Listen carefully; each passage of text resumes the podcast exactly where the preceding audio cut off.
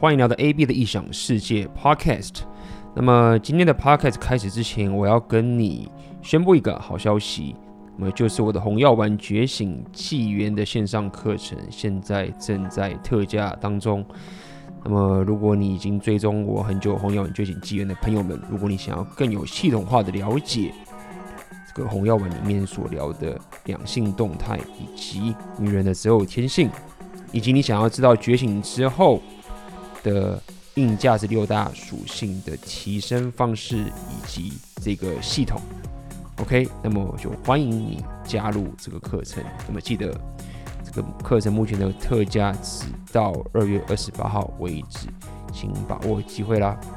那么今天我们的这个 Podcast 一样是之前我在 YouTube 上面跟书店老板的直播。给我们聊聊有关商人属性的内容。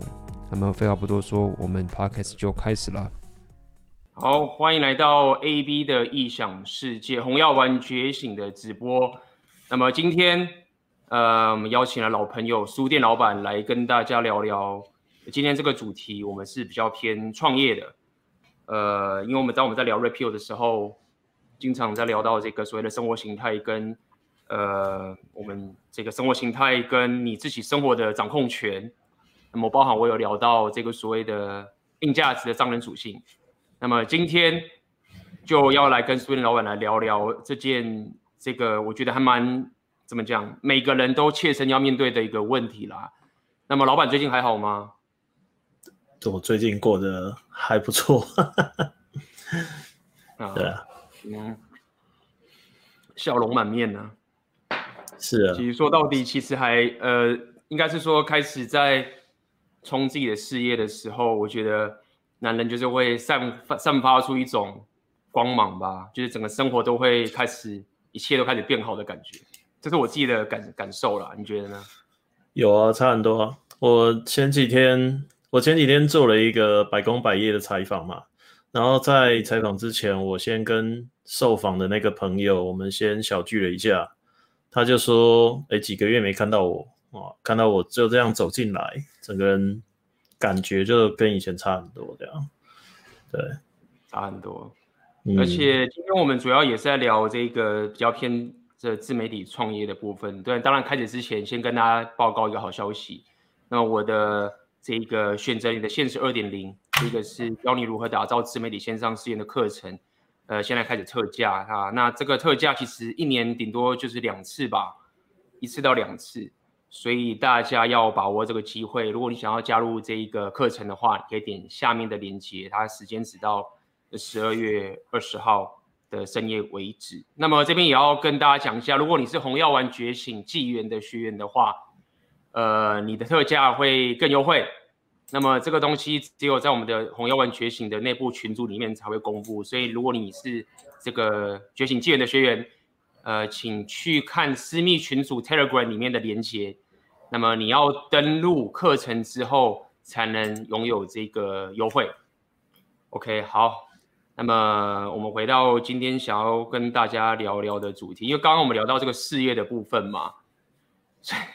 刚刚老板你说你的朋友已经看到你。这个怎么讲？因为就我所知，我们是去年才开始认识的。那那时候你比较偏向是你人生的低潮吗？在那个时候，算是人生的低潮。嗯、那么，但是因为你本身过去有创业的经验，包含有很多这个兄弟，就是铁卫在旁边支持你，所以你就撑过了那段低潮。那么我就我所知，我知道你其实花了蛮长的时间去沉淀，然后去规划你二零二零年的一些。呃，一些思维，所以这边我也想要请问你一下，当时的那个时候，包括二零二零年，你自己在做哪一些的转变？今年嘛，今年的话，其实，呃，我想一下啊，那个时候我，你从赖群换到 TG 群，我记得是三月的事情。嗯，对，然后大概在一月的时候，群组里面开始热烈讨论红药丸。我记得差不多是那个时间点，一月中一月底。那、嗯、一开始我只是写兴趣的啦，对，一开始你也知道嘛，我一开始在群组里面只是写兴趣，但是不可讳言，其实我也在试试看水温，就是我写出来的东西有多少人买单。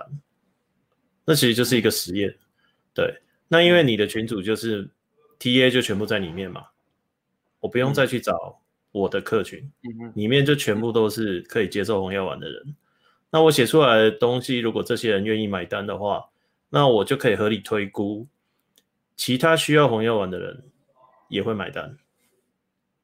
对，然后我们两个就终于打黄盖，就有了五月的那一次。喝咖啡嘛？啊，喝咖啡没错没错，五月那次。所以喝完咖啡之后就开始做了嘛。嗯哼。啊，你真的要说起头的话，其实是一月那个时候。对，我试了一段时间，然后那个，对啊，你叫我日更嘛。然后日更其实我也是去试着去用各种不同的面向去写东西啦，然后发现就是哎。做得来，因为自媒体最大的一个挑战就是你每稳定的一段时间要有一个产出，这应该对许多人来说是一种很大的压力，因为不会有人告诉你到底该干嘛。其实创业本质就这样，不会有人告诉你现在该干嘛，全部都要你自己去判断。所以，呃，外人看起来好像哦，一切都很顺利。可是其实，如果你真的要往前推，从一开始我在群组里面写文章，到后来你叫我日更，我也日更，然后那时候加 FB 粉专嘛，那到五月开始做直播，对，这些东西其实都是有想过的，并不是，呃，你不能够很单纯的把它当成一个啊运气好啦，瞎猫碰到死耗子啦，它没有那么单纯，对。嗯哼，大致上是这样啦。嗯，大致上整个，因为其实这整个，其实很多人会觉得，比如说可能认为，所以老板你这个速度很快啊，然后你崛起啊，或者是你秘密在哪边？但是其实很少人会去注意到，其实你在这个自媒体创业之前，你老早在过去就已经有十年的这个实体创业的经验。那么这个其实我觉得是非常非常宝贵，嗯、因为包含我自己本身。在过去，其实也是有跟我当时不算是自己一个人创业，是跟着一群朋友创业，然后包含有一些投资理财的一些经历的学习。那这些东西其实都是内化在我们在，就像你刚刚讲的嘛，呃，你必须要没有人会告诉你该怎么做，你必须要自己去摸索。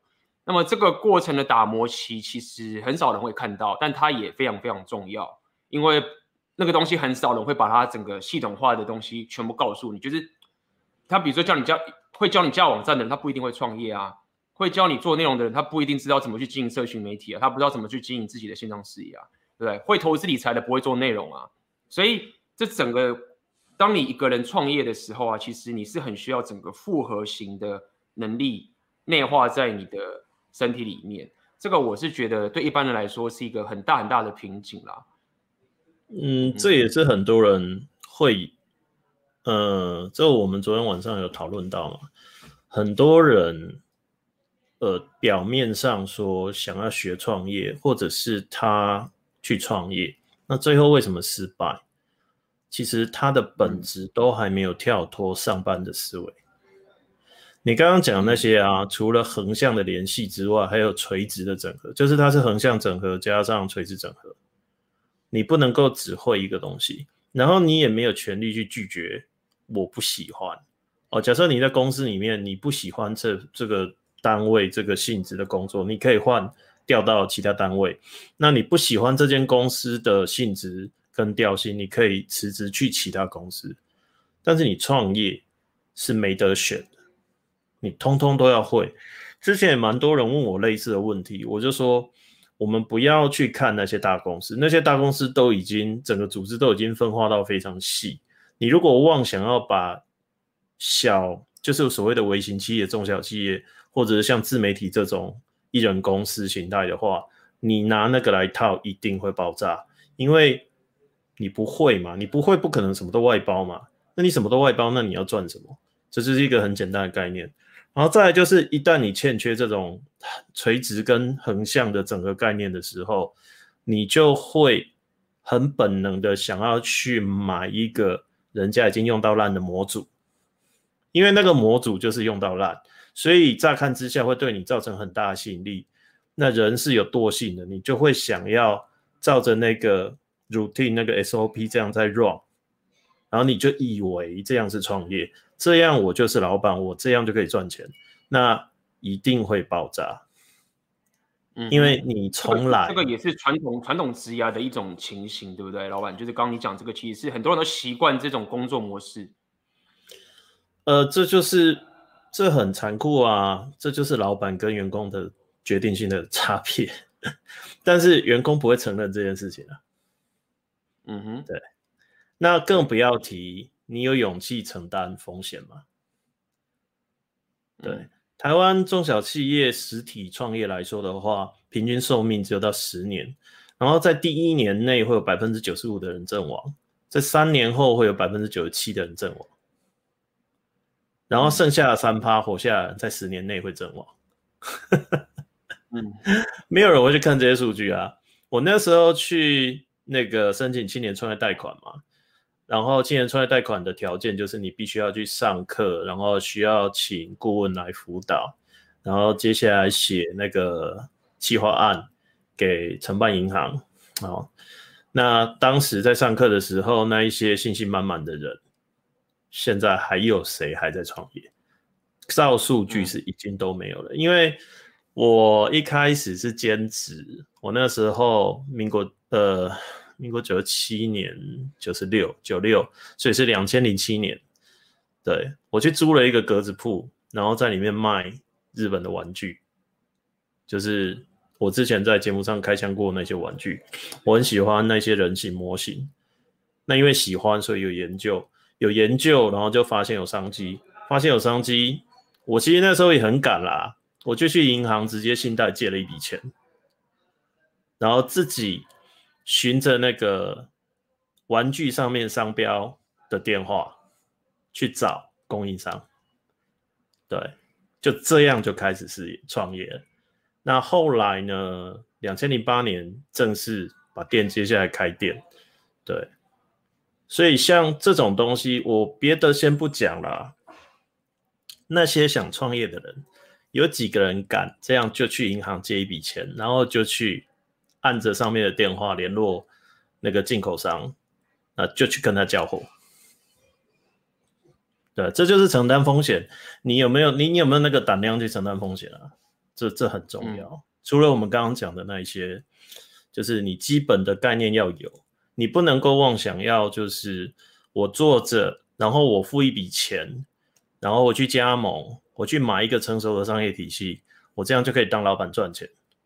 我不能说那样不行，但是加盟这个东西在台湾已经被玩到烂掉了，这也不是新闻了，已经很多人出过书去批评过，就是加盟体系背后的问题。那我这边就不赘述。对，那你如果想要用这个方式去创业，在现代这个年代，尤其是智慧型手机兴起之后，呃，智慧型手机第一波兴起大概是。一百零二年，也就是二零一三年那个时候，那一个九月之后，呃，吃到饱开始有，然后智慧型手机普及化，开始出现定价跌跌到一万以下的智慧型手机，然后搭配开学方案，很多大学生人手一只手机，从那个那一刻开始啊，环境就回不去了。也就是以前你学会一个固定的套路，你可以让你赚一辈子，你可以一辈子就做这一行，然后你也不需要去更新你的技术，不需要去提升你的服务品质，不需要去改善你的软硬体哦设备这些东西。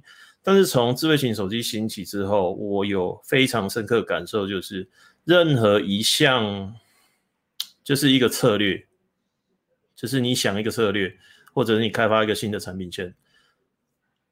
短则三个月，长则一年，它就会被淘汰。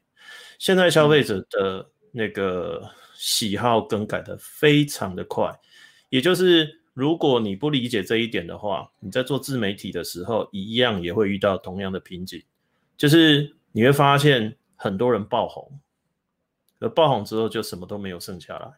但是那些爆红的，因为会让你非常容易去聚焦在这个事件上，所以你会产生一个错觉，就是我这样做爆红，我就可以赚大钱。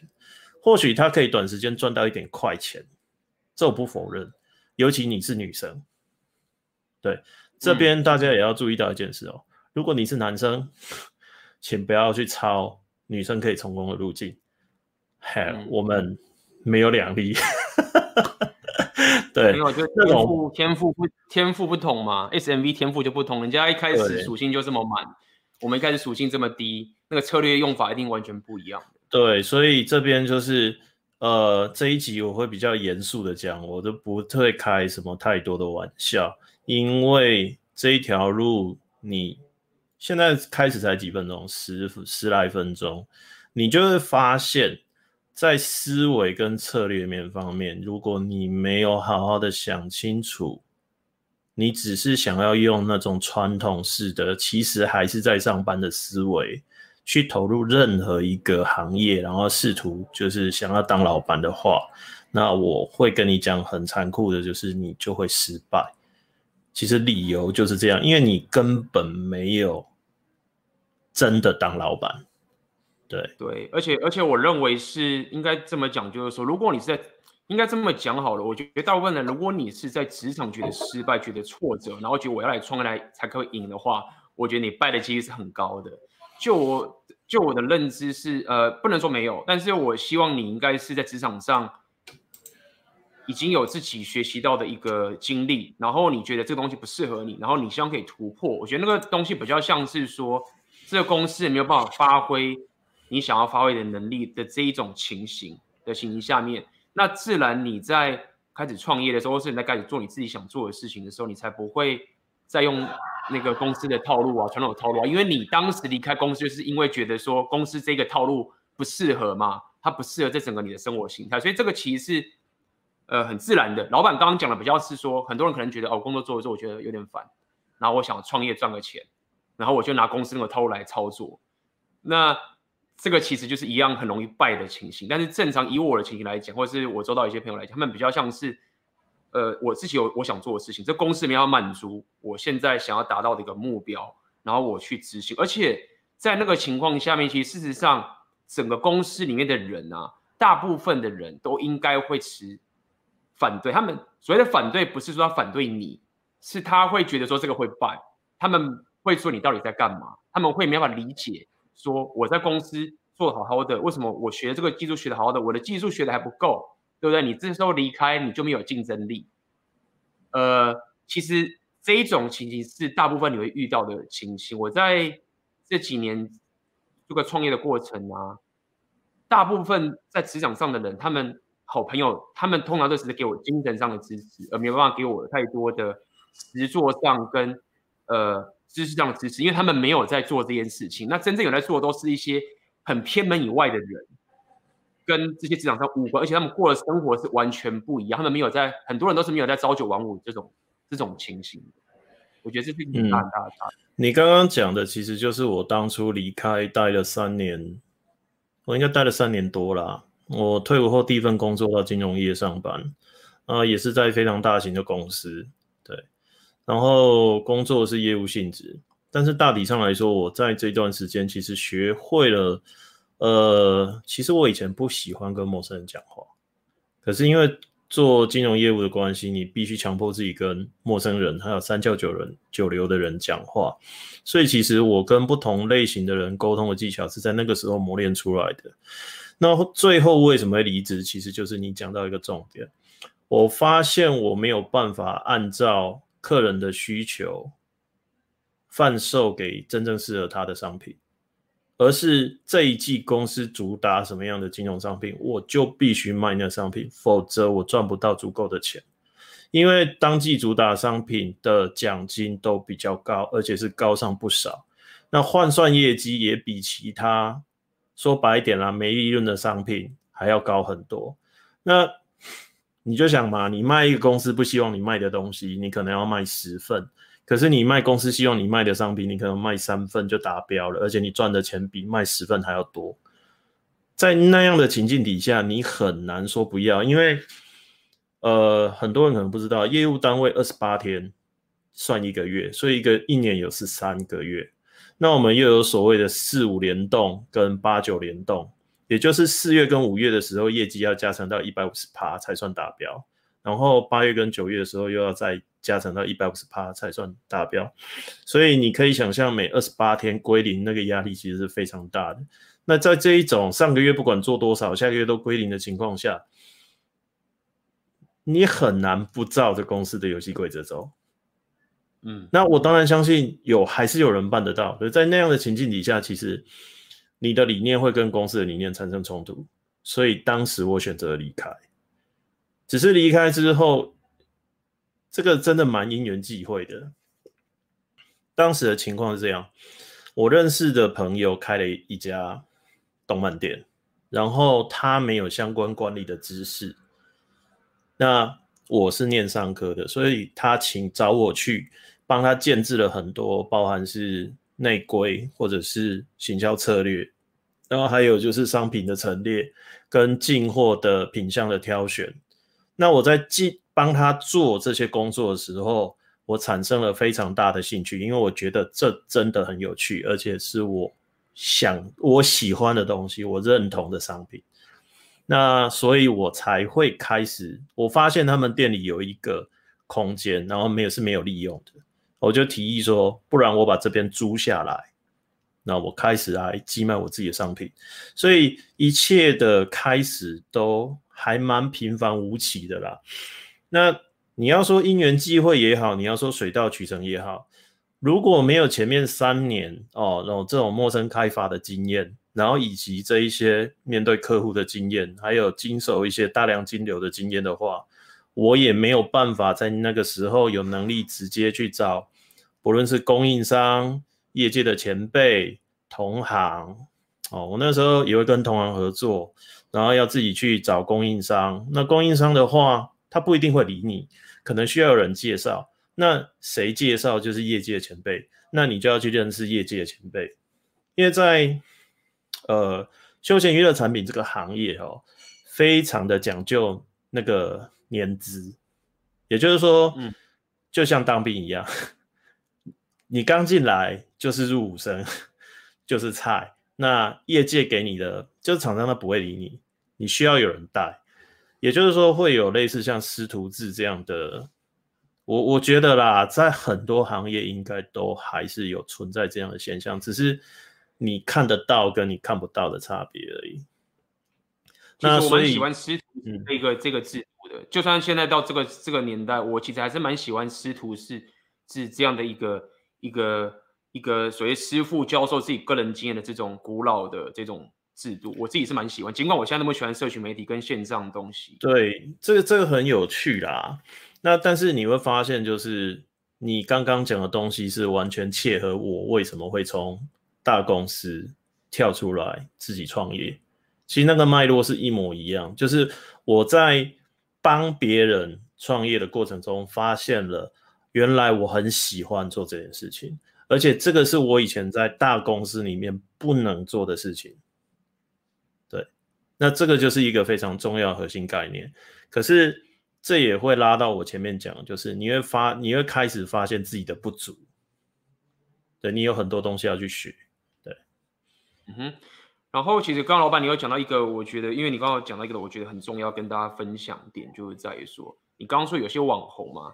就是如果你只是把社群媒体当做是我们股呃你在公司上班的这个心态，就觉得说啊我就是这样一直弄弄就赚钱，然后什么事情都不用升级，都不用再继续精进的话，你就会败，并且你你刚还有提到说有些人会很希望某一个影片爆红，然后你爆红之后，这个所谓的 go viral 啊，发烧影片嘛，你就会赚大钱等等这些情形。但是我必须要在这边跟你讲的是，以我自己的经验。包含选择的现实二点零高准金额，就其实这个不是最好的，就是说，当然爆红很棒，但是你有更重要的东西是值得你去守护的。举例来说好了，比如说现在我这个频道其实还不到一万人哦，包含老板你的频道才不到多少人，现在多少订阅者？一千三百人，但是老板你是很夸张，你是你是观看数大于你的订阅数，OK，那我的话其实也是算很夸张，因为我我订阅者不到八千，但是我平常的观看数有三千多个人，所以很多人都看这个东西。那讲这个概念，其实有两个重点要跟大家讲。第一个就是说，你其实需要的是一个所谓铁粉的概念，就是说你要可以影响到一个人很深刻，就是与其呃让很多人看到你。不如就是说，你要找到一个你真的可以印象很深刻的你的那个族群，因为为什么要这样讲？原因是在于说，因为现在你是一个人在做事情，所以对你来说，你不是个大公司的一个企业体，对不对？你不是说哦，我现在要推个产品，然后我就一堆，我就开始有一些活动，然后我就要开始跑一大堆这种大型的 campaign 这样走，你是玩不起这个游戏的。OK，你是一个人，那这是第一点，就是你宁愿可以影响到少数的人，也不要想要发烧。第二个点是在说。很多时候啊，你如果硬是想要冲发烧，或是冲这种哗众取宠的东西的时候啊，你的内容其实会很偏门的意思是说，就是你可能要做的跟你的原本的东西很不一样的内容之后，然后你忽然爆红，可能你要跟时事啊，或者你要做很多这种恶作剧等等的一些很吸睛的内容。但是麻烦的点是在于说啊，当人家看到你的发烧已经进来到你的频道的时候，他会发，你会发现他留不下来，因为因为你你那个只是。一个昙花一现而已，那你你就会陷入一个困境，说，那我下我之前发烧的影片，我下一个发烧应该怎么做？那我下一个发烧怎么做？那你就会开始走不同的路线，那么这个路线就会很容易变成刚刚老板你讲，就是说我就是拼命的去套用原本内容的公式，然后去冲我这个流量的这种路线，你还是会花很多时间。那么我想要跟你讲的是说，不一样路线其实应该这个点，就是说你无论如何。你自己本身的，比如说我们现在聊聊 Rapio，我们不会沾沾自喜就觉得说啊，我们就一直聊 Rapio，然后都不换了。你要不断的去精进。那老板有老板自己的路线，那我的路线是什么？我的路线其实很简单。为什么我人现在在乌克兰学俄文这个东西？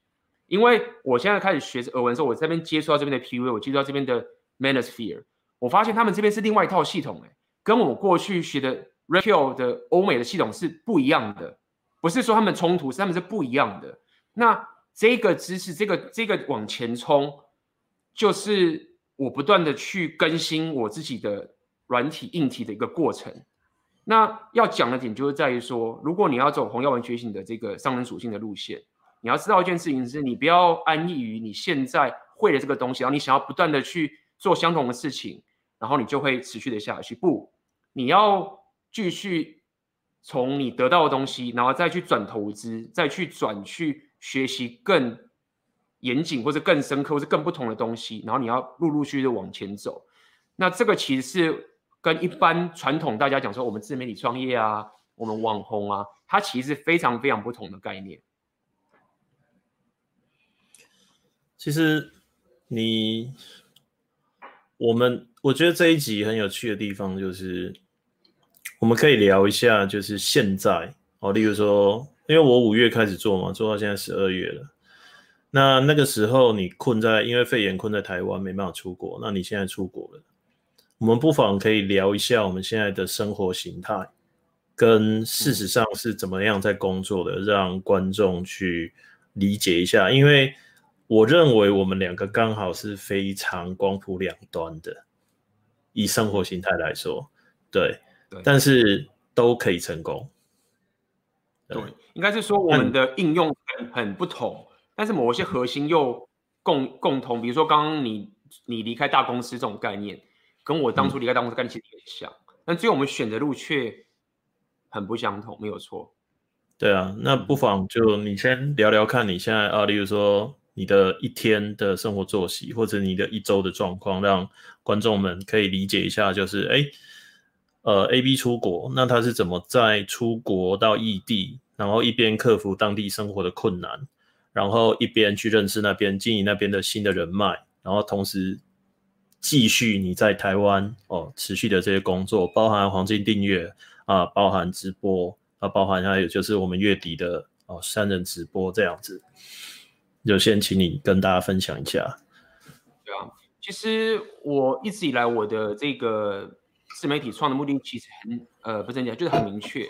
明确一点就是在于说，因为我本身背景跟很多人不同的点，这个因为我们每个人都有个差异化嘛，这个合理，大家不会想做一样的事情，所以我势必一定最优先去做只有我才能做的事情，而别人不能做的事情。好，比如说很多人用 PUA 好了，或者很多人讲其他的自媒体网站这个东西，这个已经有很多的重叠性了。所以对我来说，呃，我来到这边的时候，我最优先我就是要挖在这个生活体验里面有很多人在台湾你是没办法去体验的知识或者经验跟人脉等等这些情形。所以合理我一定不会去找什么相同的中国来回台湾的这些人，我当然是去找。这边的人去跟他们合作，或者跟他们去交流，或者是跟他们学习。像我现在这边就认识这边，他们不叫自己是 PUA，他们就是简单来说也是一种 manosphere，或者是比较像是这种呃把妹的社群。那么他们其实就很严谨，很不只是严谨，而且他们还有很庞大的一个理论在这个里面，而且是很偏心理学层面的的这个概念。那我当然还是会试探一下说，哦他们。懂不懂 Red Pill 啊？等等，那我后来得到 feedback 结果是说，他们没有 Red Pill 的困境。我们之前有聊过 Red Pill 的困境嘛？是因为大家太多人在来英文资源里面，所以他才会有很他们才会有很强大的需求。这边的人刚好相反，就是他们本身男生跟女生就很不同了，他们的背景跟我们不一样。OK，但是他们也认同 Red Pill 的这些理论，只是他们用不到，因为就没差，没没需要。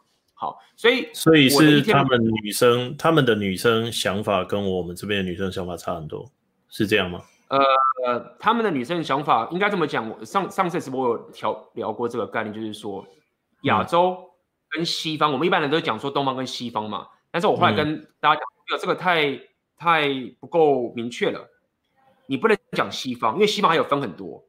所以西方还有分两个，我现在讲再分一种的话，一种是很很这种西欧式，或者是北美式，加拿大是这种西方，就很讲究两性平权的西方，很自由派的。但是有另外一种西方，是比如像俄罗斯、乌克兰这种比较属于东欧男子气概硬派的这种西方，他们也算对我们来说一种西方嘛。嗯，他们其实这种三三三种加亚洲三种不同的情形。好。那么传统我们讲这个欧美式，西方大家都了解，就是蓝药丸啊，或者是如呃，或者是这种两性平权啊、女权的这种东西，希望大家都理解了。那么，呃，这个乌克兰式或者俄罗斯式的西方的妹子，他们不同的点是在于说，他们很明确知道说，男人就是要比我强，我才会被他吸引。嗯，他他才会吸引。OK，他看他们很多人不要讲全部，他们很多人看着。北美式的自由派的西方，他们觉得那些妹子活得不快乐。OK，所以他们知道说，我他不会想要觉得说我的两性动态，我要找到一个平权，然后跟我一样厉害的男人。他，他所以他们是很干脆，就是老娘就是要强者，然后 pussy 滚去旁边，就这样。对，那第二点是他们也很重视，呃，他们也很比较需要钱，毕竟他们的那个经济比较不景气。嗯。所以他们呃在这方面的挣扎也是比较多的，可以这样说。所以算是比较诚实啊。对，比较诚实。然后呃，因为这边的男人也是阳刚的气息是比较重的。那亚洲这边的，就我这边的理解的话，亚洲的情形比较像这样，就是说亚洲的这个 Pill 啊，因为亚洲我们台湾毕竟是很被美国给影响的，也被很、嗯、很多美国这个女性的影响的，所以大部分的妹子啊，他们会觉得说，呃。就是我们常在聊的嘛，他认为说我的事业啊，或者我的旅行啊，我的这些很男子气概的东西是很大的吸引力。那这些女生她们跟这个呃乌克兰人不同的点是在于说，她们比较少遇到阿法，台湾的阿法相较于俄罗斯的阿法很少，所以他们不了解什么叫从药丸觉醒的世界。但是只要这个亚洲的女生，她们遇到阿法的时候，她们瞬间就会建立起这个两性动态。开关就开起来，开关就开起来。但是，呃，乌克兰这边的妹子比较不一样，他们比较是从头到尾一直都被打开着，周遭男子都是很有男子气概，嗯，所以他们就会不会像亚洲的妹子会比较 confuse。confuse 的点就是在于说，欧美的国家是不一样的哦。欧美的国家是他们已经很根深蒂固的两性平权跟女性主义这个概念了，所以他们遇到阿尔法的时候，他们是会想跟他竞争的，只是他们过得也不快乐。但是台湾的妹子比较不一样，他们不会像西方欧美说：“哦，我遇到强者之后，我还想跟他竞争。”他们比较不会，所以这个就产生出一个很不同的一种模式，就等于是说我刚讲的，乌克兰这边的男人就没有啊，repeal 这不是基本嘛？就这是很基础的东西，他们反而觉得是基础的东西。那 就是我上次就跟就跟跟上次直播就有跟粉丝讲嘛，我就就是秀一个，之前不是呃欧洲呃美国那边不是有一个主播在那边骂说没有男人啊，然后你你知道那个、哦、一个主播啊那边靠北啊，靠北那个事情嘛，还列了一大堆清单，就是请你符合这些条件再来追我这样。对对对对，然后我就给我那个我看，因为那阵子真的超红，每个都在骂。超红。对啊。然后我就给我朋友看啊，然后我那个朋友他就是就是他是算是，就是我跟你讲他们的不要讲 PUA，就他们的那种两呃 manosphere 好了，然后他根本连看都没看，就是说这个女生病了，就他不是那种好像说哦他其实怎么样啊什么，他就是很明显就是病啦，然后随便就是这种情在美国那边或者是欧美那边还会有一些 debate 的存在，但在这边男人他们就是直接说没有他病了。直接就丢过吃，然后丢旁边。对，直接就 damage good 的这种情形。那你你看到这个反应的时候，你就会你就会知道说为什么他们不需要 repeal，就是说他们就没有这个纠结。好，所以我们我们还是回到我们今天还是聊不想聊 repeal，没有，因为我们要对要我，你知道为什么我要问你这个问题吗？嗯，因为我透过我们刚刚的互动，直接让聊天室里面的观众跟接下来看重播的人，马上感受到我们两个的区别。嗯，跟你为什么要去乌克兰，然后跟为什么我现在在做百工百业的采访，嗯，我我不喜欢条列式的告诉大家我在干什么，我直接刚刚切成，其实我是来宾，可是我切成主持人，然后我问你问题，然后这个东西是我现在感兴趣我在做的，然后你现在在做的事情是你感兴趣你在做的。没错，所以我们刚刚花了十分钟左右的时间，立刻让观众看到什么叫做创业。嗯哼，对，我想要这个，对，我现场就把它秀出来。可是我真的很怕很多人看不懂，所以我现在必须加这一段 comment，因为去解释，我觉得要要解释，要解释一下，要解释一下，我必须要去解释为什么会很突兀的，我突然变成一个不知道，我想了解。我在采访，然后你从主持人变成了受访者，然后你开始聊你去那边的体悟，接着我追问。对，我们两个都在做自媒体，但是我刚刚用十分钟的方式去呈现出我们在干嘛，跟我们差异的点在哪里。没错，对，我我觉得这个这个这个很重要，因为这就回归到我们一开始讲，就当你在创业的时候，你。你很难去套用模板的，这刚刚那个东西其实我们根本没有蕊过，就是直接把 这个东西 蕊说，哎、欸，到时候你要假装你是主持人，然后换我在受访，然后你啊，那个怎么蕊？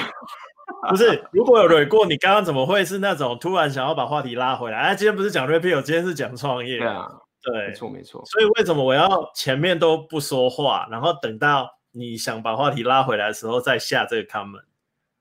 嗯，因为这就是一个即兴的东西，对，没错，这个就是即兴的东西。然后这种东西，当然你一开始初期的时候，你可以先从别人身上学一些方法，比如说像早期老板，你一开始也是没有先做直播嘛，你开始先写文章嘛，嗯、你记得早期还有做短影片，对，对吗？然后后来你开始做直播，而且我觉得这部分，我觉得老板你当时很厉害一点是在于说，其实因为老板你本身就有创业的经验的。而且在实业上创业的经验的话，你更是吊打我。这样讲好了，我实业创业经验是不可能跟你相提并论的。但当时我们在聊选择你的现实的时候，尽管你知道这个情形，你还是会相信我给你的建议。你记得当时我们那个吃 是吃那个 永和豆浆，你真的不爽我那个时候，永和豆浆的时候吗？你你那时候还没有直播，对吗？没有啊。然后你在做影片。对，然后我就跟你讲，我也还没，我那时候完全没有做任何影片。对，呃，我连短影片都没做吗？好像短影片没做。对，我什么影片，但是有都没有做，还没开始做。但是那时候打算开始做影片嘛，对不对？然后你还去学那个 Photoshop 等等这些东西。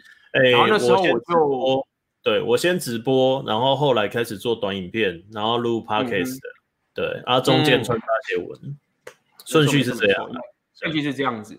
那我印象很深刻的点是，当时我就我其实就很直接嘛，我就觉得你有很多料，然后你如果要花很多时间在学做影片的话，其实也是可以，但是就要花比较长的时间。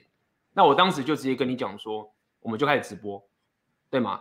那我印象很深刻的点是在于说，其实以你老板的可能你的个性来讲的话，你可能是比较属于就是周全式慢慢走。那我的个性就是比较像是我会比较这个有动力的，或者是比较有这个速度的，直接去做我觉得现在应该要做的事情。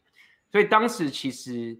呃，我是这样跟你讲嘛，那你还是相信我的，就是说，好，那我我这里，我记得当时礼拜一嘛，还是怎么样？礼拜四的时候，你就我就说礼拜四就直播，然后我们就开始。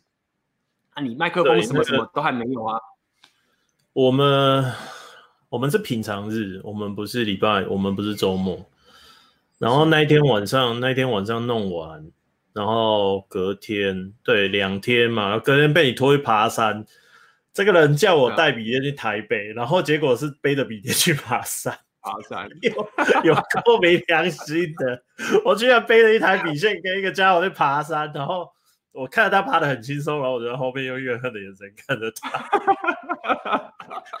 你干嘛叫我带笔电来台北啊？你知道吗？哎、欸，你知道为什么会带你去爬山吗？你现在做自媒体，你不会觉得说你整天都被关在家里实在是很痛苦？很多时候都是。呃，这边也顺便跟大家讲一下，呃，应该会有很多人好奇，开始自媒体之后的生活形态是什么？我跟大家讲讲完了，大家也不要吓到。我经过了几个月的摸索之后啊，我目前最习惯，我个人，我个人最习惯的工作模式是早上六点起床，然后泡一杯咖啡，开始做思考性的工作。哦，不论是写作啊、写稿啊、干嘛都好，最难的事情我放早上做，然后中午吃完饭之后泡个茶休息一下，下午开始做比较不用那么烧脑筋的事情，可能就是阅读或者是看影片或收集资料，然后晚上去健身完之后回来，其实也累了，那个时候我就会看什么废片啊、娱乐频道啊、电影休闲，然后十点多就睡觉。对，就是这么朴实无华，所以我必须每天强迫给自己一点，就是我如果今天都没出门，我就要强迫自己出去骑机车兜风，不然真的会，你会一个礼拜七天都在家里，除就除了去。所以当当时你来台北的时候，我就趁我这个机会，老板来刚好可以他妈的去爬个山。没有啦，你那个时候因为刚好是正最忙的时候啦，你那时候在筹备。呃，七月的那个觉醒纪元，然后包含后来的那个觉醒纪元的课程，对，嗯、然后你又有黄金订阅，那再加上你那时候深度训练营已经开始了，就我所知，那时候已经有深度训练营了。对啊，有啊。那你你那个时候，我自己的感觉啦，我觉得你也还在摸索你那个阶段要做的方向。那因为对你个人而言的话，嗯、能不能出国这件事情，会严重的影响到你的电力。就你的 MP，嗯、那我所以这也是我我一段时间没看到你，对，那你出国之后啊，真的就是有那种充饱电的感觉。那我想乌克兰的妹子应该技术不错哦，还蛮擅长这个。帮人充电。这个东西我们要在广，这个我们要来广告一下。这个会在我们的，如果大家了解，我们应该会在私密的那个跟奥克三人直播应该会聊。没关系，先先让大家这个东西又不能公开聊，没有没有，先让大家偷看一下，偷看一下。对，偷看一下。反正对啊，人的状况，人的状况其实还蛮明显。虽然我们现在是隔着荧幕，对。但是光听讲话的语调跟那个气色就很明显是有差别，对啊，嗯哼，所以啊还有，我现在会做一件事情，我每个礼拜会固定抽时间，然后到庙宇里面静坐跟冥想，对，嗯，所以其实在这方面我跟 AB 是截然不同的，我不会很想要四处去跑，可是我会花很长的时间去做思考。那那个思考，其实对我个人而言，它就是一种旅行。但是这个旅行不是外在的旅行，是内心的旅程。我有很多想法跟对很多事情的见解，全部都是透过这种内心的旅程，然后去找到答案跟结果的。所以乍看之下，你会发现我的生活非常的平凡，就是已经到了一种非常简朴的程度了啦。然后极极简也不太跟人社交，所以我这个月我强迫我自己去参加了一些社交活动。对，嗯，因为前几个月真的是 快快要变住在山里面了，大家这种感觉。我反正我本来就住乡下嘛，那再加上又不出门跟人社交的话，就变得非常的单。对某些人来说可能会受不了那样生活，可是对我来说是没差，因为我只要有书读，然后可以去运动，然后出去骑骑的兜风，这样就好了。对，嗯、所以我的生活形态会跟你的生活形态在这方面是迥然不同的。没错，那那其实这个有趣的点就是在于说，其实当然我在跟大家讲选择你的现实这种东西的时候，我我会以我人格特质嘛，我自己的属性来跟大家讲这个，嗯、那并不代表就是说。你一定得跟我这样，像一定要去选，去旅行，就是这不是没有正相关。那就比如说，老板，你现在虽然说很宅嘛，对不对？或者说就是很隐士这种感觉好了，但毕竟你还是住在一个你想要住的地方。比如说，你虽然住在彰化，就是说你你并不用说哦，因为我没有要到处旅行，我没差，没有啊，就是没有要你一定要到处旅行啊，就是你有这个选择，你可以去选择你要住在什么地方，你还是可以执行这件事情。对，那相较老板、啊，那个时候你。那个时候你邀我做，我也是直接就做的，原因就是这样啊。对，嗯，因为那个我觉得有一个这一点可能可能稍微容易被误会吧。就其实我还蛮敢的啦。嗯，你那时候叫我做我就做了嘛。可是你又会觉得我好像在某些方面可能想了很多，就是你可能会觉得我应该是说比较应该应该说比较有大局观。应该不会想很，我觉得想很多比较应该说比较有大局观，就是说你不会，你比较不会会看到眼前什么，你觉得说我你就马上去抢，你会你会先退一步，然后你会看看整个局势，然后你就会觉得我要在对的时候我才会在意这一颗桃子。这个其实我必须老实讲，这是我跟老板里面两个比较不同的属性，谁好谁坏不一定，但是这是我们两个很不同的属性。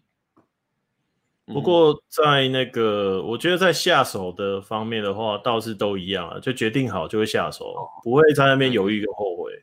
对对，所以诶，这也是今天我觉得可以请你跟大家分享，就是说选择你的现实里面呢，它就是不是我们一开始说的那种着重在一个给你一个模板跟一种固定的套路的方向，它比较像是一个跟 Red Pill 一样，它是一个战略性的思维。那你学会这个战略性思维之后，你要怎么去执行？你会发现是执行出来的东西会完全不一样。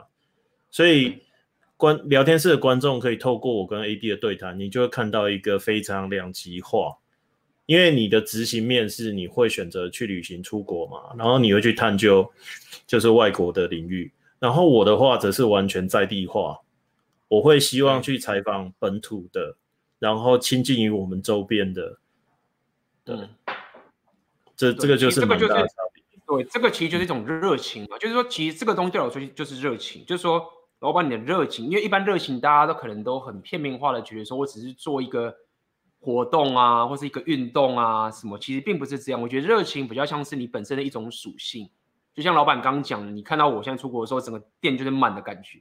那老板，你如果只要可以静下的话，你店就是满的感觉。我觉得这就是属于一种热情，就是你会发自内心觉得这个就是我想要选择的现实，这是热情。热情不是一个一个很虚很简单说啊，我喜欢打什么，我喜欢喜欢把妹，我喜欢这样就是热情，没有这么的浅。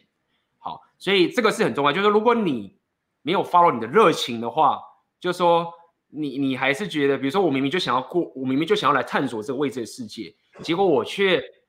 听从了传统职涯的规划，觉得我应该当个工程师，我应该我就是你是主管的，我要去做的这个技术要变得更强什么的，那你就是没有跟着你的热情走，那这个这个东西不是不行，只是你长久下你会输，就说你会输的，因为你不会发自内心去做一件你真的想做的事情，你就会败，因为那些有热情的人他就是可以跟你拼，拼赢你很多，那我觉得这是一个。比如说，在选择的现实里面，就是会跟你讲为什么这个事情会这么这么的重要，因为我有非常深刻的体悟，因为我花了很长很长的时间去跟随着一些强者、一些厉害的人，但是你最终会发现，你前期会学到很多东西，但是你后期你会败，因为你总是听别人的热情，而不是你自己的热情。这个大家要去抓自己的，要去去寻找。那再者，我觉得我们刚刚讲了，这其实是一个创业的概念。但是我必须老实讲，老板，你那个创业的方式是比较困难的，或者是比较呃过去的，就是在那个年代没有社群媒体的年代的时候，而且是要要求需要这个人多，或者是所谓的规模经济来做的这个这个比较偏向这种情形，就是你要先出去实体的实实体的实体的啊，对你实体的生意的话是比较。那个难度高很多啦，对，那个难度高很多。那选择限制其实就告诉你说，你其实还是有传统的那些心态跟思维，你还是要知道风险的控管，你还是要怎么冒险，你要怎么知道怎么去避险，你要怎么样知道去去做这些创业应该要去做的事情。只是我就直接跳了传统产业的那种情形，直接告诉你现在线上跟内容创作跟社群媒体你要去做的事情。我觉得这很重要，因为很多人他们略过那个创业的思维，他直接去做内容，所以他说到底只是变成一个明星而已。那明星麻烦的点在于说，如果你只是个明星，你你不懂这个东西，你钱来得快去得也快，或者是你就只想当明星，但是你当不了明星的时候，你就觉得你败了。但是其实不是啊，就比如说我跟老板跟甚至我去奥克，我不觉得我们是什么明星，但是我们不需要是明星，我们就可以在这条路上走得很很好。那么这个就是我觉得你必须要可以拥有的思维。那你你有这个基本的思维之后，你再去发挥你自己的强项的时候，你就会不用局局限于说哦，你要套这个样板啊，套这个什么，套这个什么。当然我会给你个样板啦，对。那什么样样板？就回到最根本的就是内容创作嘛，对不对？影片的创作。那为什么影？片创作这个事情会这么这么重要，原因是在于说没有办法，不是没有办法，是在我们这个年代，我们做影片的这个实际成本比比过去低太多太多太多了。你要做个影片，你要发布个影片，可以说几乎到了零成本的呃这个情形，所以这个就是一个你可以开始实践的一个样板，内容创作的样板。你可以是一个直播，你可以是个 podcast，你可以是个影片，你甚至可以是一个文章，都可以。但是只要你会影片的话，基本上其他的话是比较好去呃应用的。你可以再去转换成，如果你是写文章比较厉害的话，等等的。那其这个还没讲完，还有去做产品，对不对？你如果只是一个频道，很多人现在这样，有些人是这样，他做了一个频道，他不知道怎么去具现化，呃，他不知道怎么去呃怎么讲 monetize。变现他的产品，那怎么办？好，他做了产品之后，他不知道该怎么卖，怎么办？我我过去的工程师，我不知道怎么卖东西，那不行啊！你要了解怎么去贩卖你的产品，你要怎么去知道跑这个这个销售的过程。所以整个为什么这个课程会这么庞大的点，就是在于说，因为他就是我走过，然后包含我朋友走过，还有些学生走过，包含不管是现在老板。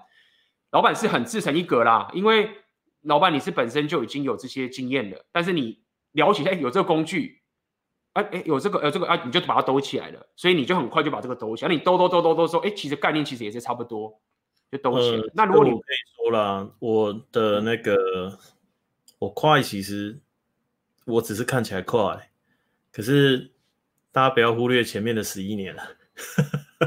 嗯，对啊，那。A B 讲的概念哦，其实对我来说就是我都知道，但是我没把它写出来，大家就那种感觉。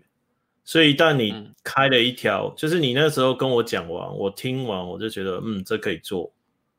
然后我也评估完，所以以投资硬体跟投资那些软体来说的话，就是我不会想要慢慢来。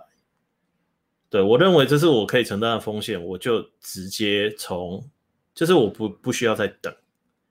对但是我想应该会有很多想现在在不论是已刚踏入、已经踏入，或者是还没有踏入的人，他们会对于所谓的创业这个东西的成本会有所疑虑。对，那不妨我分享一下我花了多少钱啊？大致上讲一下，呃，麦克风嘛，一万五嘛，然后一台可以剪片的电脑。可是因为这个剪片的电脑不是我加入自媒体之后才组的。我当我的习惯本来就是买比较好的东西，可以用比较久，所以我这一台电脑 CPU 是七代的 i 七然后显卡是一零八零啊，机体三十二 G，所以就算到现在跑 Premiere 跟 Photoshop 都没有问题。那网络的话呢，因为身为一个男人，就是希望快嘛，呃，不是不是那不是那种快，是下载很快，所以我的网络用很好。我那时候是五百 M，五百三百的吧。但是这这个其实当初都是误打误撞。那呃，Windows 嘛，Windows Win 十正版嘛，哈，Office 我还在用两千零七。那 Premiere 的一年是一万八千九，那 StreamYard 的七千多块吧。那网站一年一年对一年，我们都讲一年嘛。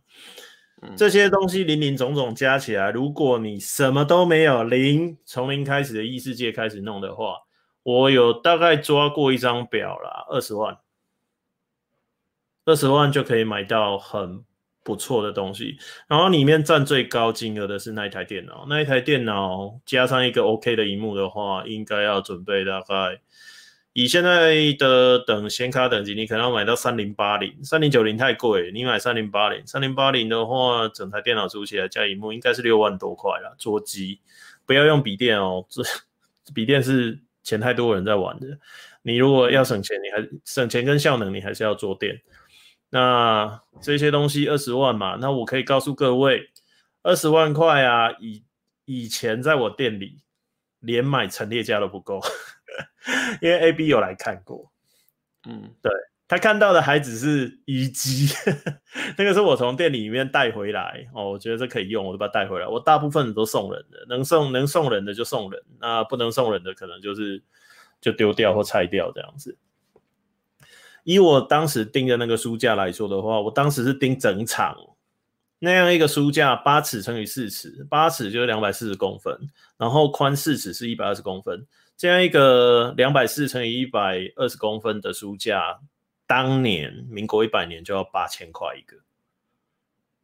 那我店里当时应该四十几架有啦，对，包含那个双层柜，对，那大家可以算算看，八千乘以四十，按那罗这样。所以对我来说，开启一个事业二十万块是。哎，我举个大家比较容易想的例子，你现在去买一个餐车，开始卖关东煮，就要二十万。嗯，就就这样，餐车加电，因为实业实业家在创业的时候冒了这么大风险，而且我可以跟你讲，我会跟大家讲，刚刚老板说的二十万，其实算是一个豪华套餐的线上创业，就是说，嗯、你如果想要来个精简式的创业，我觉得你那个钱可以压到。我觉得一万块就可以，我讲白一点，真的可以一万块，你就可以开始了。讲白一点，就是最 最低的，那你可能就是一台智慧型手机啦。对啊，但是你就可以，用你用 app 开智慧型手机，用手机或者用手机 app 编辑影片，对，或者是你五万块也可以，因为你一台电脑你不用到六万的电脑啦。你现在剪辑影片，说到底你，你你你又不是要剪，就算你剪电影也也不需要。你一台 OK 的电脑，然后你你用免费的剪辑软体就够了。说老实话，就是市面上你那些所有东西免费剪辑软体都够，你用那些东西就是觉得说我我爽我方便。我的点是说，他说我二十万我没有，我学二十万没有没有，你不用二十万就可以开始了。当然，如果你有这个预算，你二十万会比较方便。我可以跟大家讲，其实二十万超好借到的哦。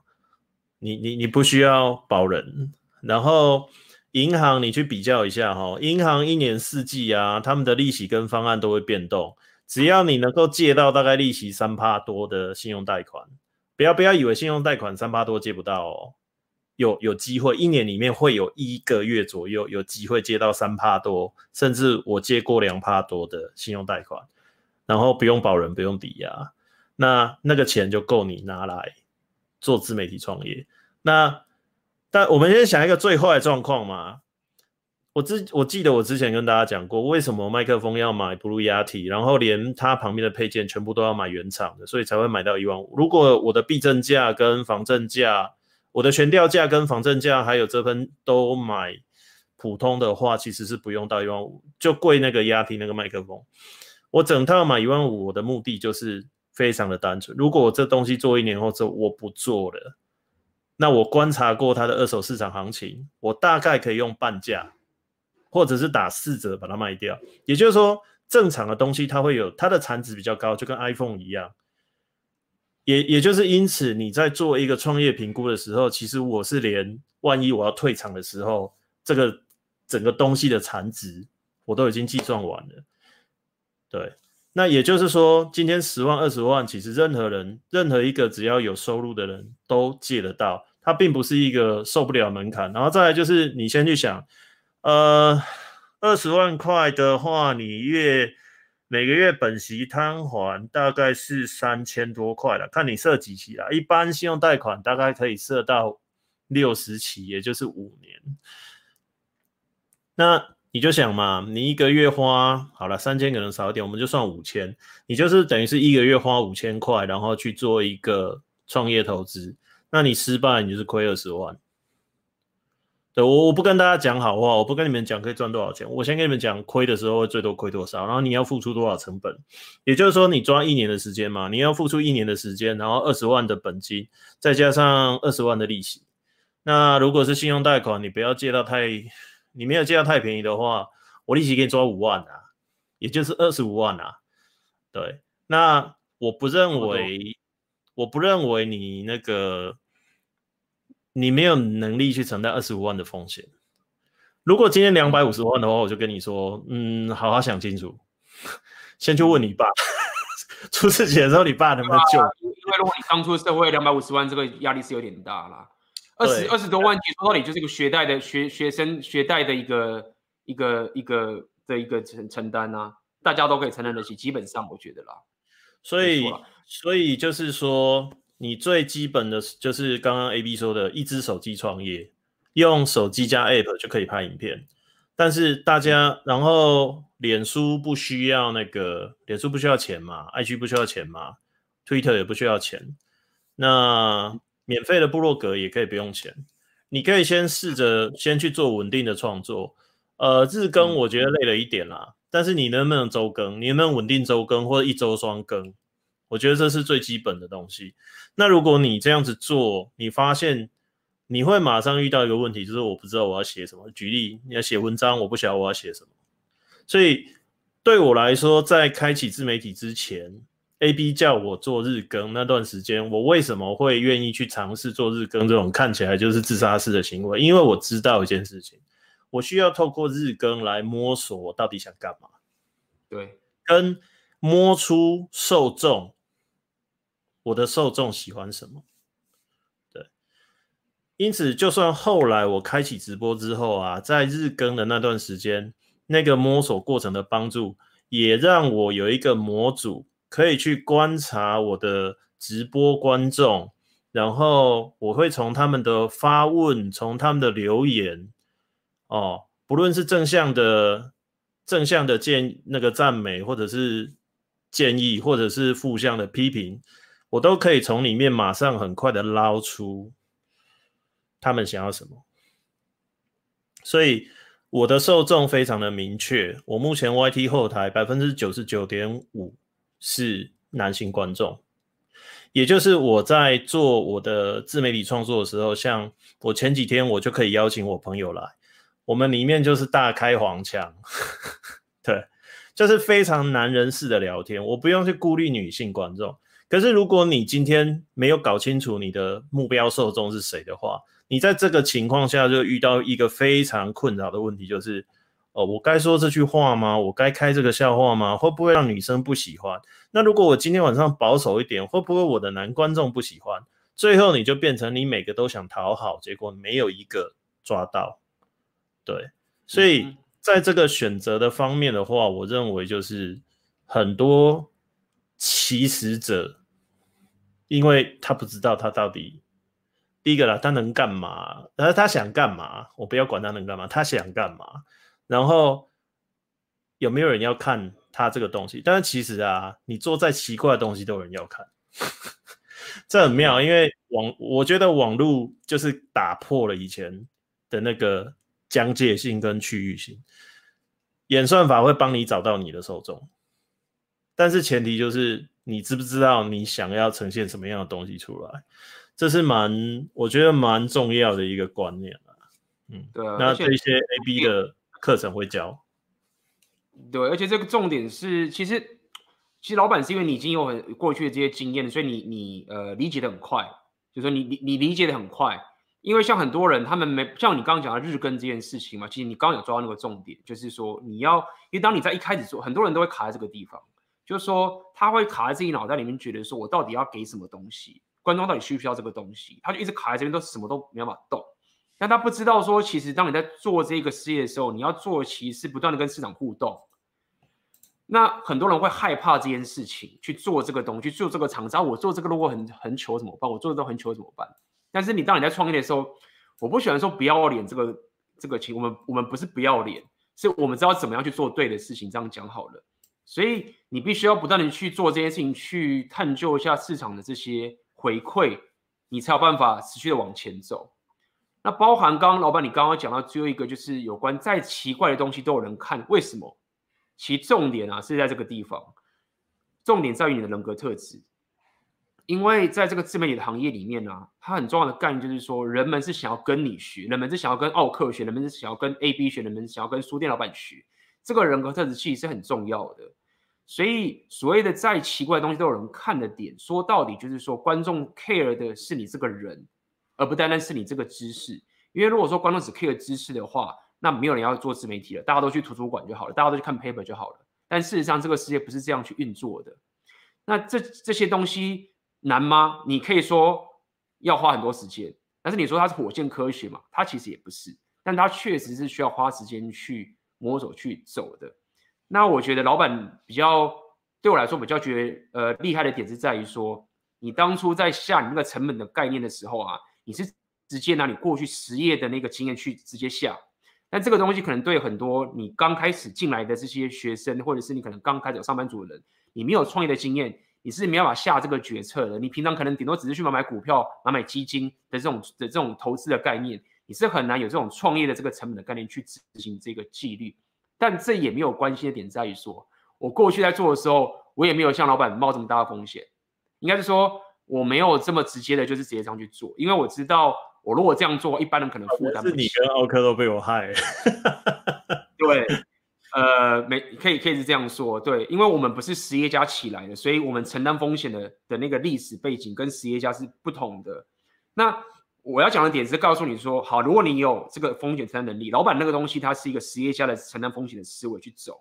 但就算你没有，其实在我的课程里面也可以告诉你说，你你其实不需要有这么好的配备，你就可以开始。包含我过去也没有这些配备，我的配备也是到很后来来才开始更新，而且说到底。我后来更新的配备啊，那直接更新爽的，所以更新爽意思是说我用起来爽，但是不是有很明显的效？有，但是其实没有那么关键的效益。所以讲白点就是说，你有很低风险的创业方式，你有一个比较有效率，像老板这样才有效率一一级到位的风险方，就是哦，我我下这个成本二十万二十万，然后五万败的话我就赔多少，然后我就撤，就是你是非常的一个实业家的方式去做也可以。那么你有很多的选择来决定你该怎么去走这条路。嗯，那所以今天呢，其实我们还挺不藏私的啦，讲了很多。今天我今天我我今天我还想再讲一个啦，因为今天我们有一个，我们今天要再先，待会我们可以大家回答一个问题。OK，我们今天已经一个多小时，然后待会我们会开放大呃开放大家问问题。那么。基本上尽量以这个呃 Rapio 的商人属性这方面跟自媒体创业者问题为主，好不好？今天我们是主要是偏这样的一个主题。那么待会我们也会先回答一个，我觉得大家在刚出社会或是你现在还是学生，那你面对你未来职业的一个规划，你到底要选择什么样的职业规划？你到底要选择你原本的东西呢，还是选择呃自媒体创业呢？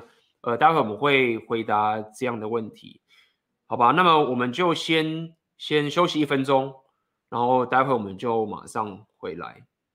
OK。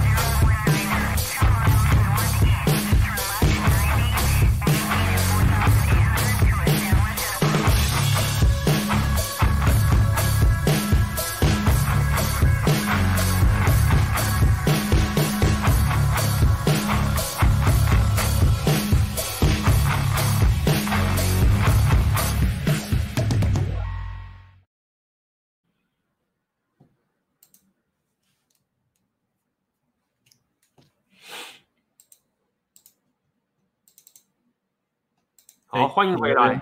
哦，回来没听到。欢迎回来。对，来，我们先来感谢一下斗内，感谢俊龙老朋友的斗内，AB 晚安，书店老板晚安，感谢俊龙的斗内。然后这边感谢这个宋继林的斗内哦。他底下有问一个问题。OK，来，请问 AB 老板，私密直播是指有直播时刻可以看，时间过了还有影片吗？第一次抖内还在摸索，这一次我们的直播是不会留档的，意思就是说你只有在直播的那个时段可以看到，过了之后你是没办法看重播的，这个是要先跟你讲清楚的。嗯哼，没有错。好，那么我们先来，最近有有有一些这个呃学生啊或者粉丝有来问我跟那个老板的个问题，我们觉得就是可以呃分享给大家。我觉得很多人可能会遇到相同的问题，我这边先贴一下。OK，老板。我是大学生，最近有点想不太通一些事情。我目前对于学校学的东西蛮有兴趣的，可能会继续升学下去，而且前景也没有不好。同时间，我也对 AB 那样的生活形态有些向往，所以不知道我应该怎么去安排两个都蛮有兴趣的事情。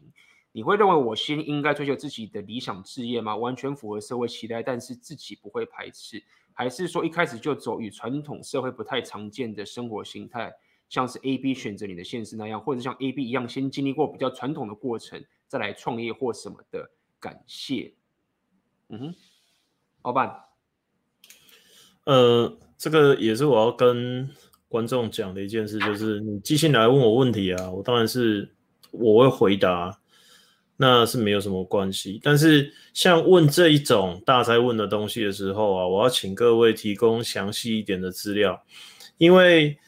我们先假，我们先稍微换一下。假设我是你，我这样回到学生时代，我要先想的第一件事情，其实倒不是我要选择什么样的工作，我比较想的是蛮现实面的，就是我毕业后家里是不是急需要我承担经济的责任？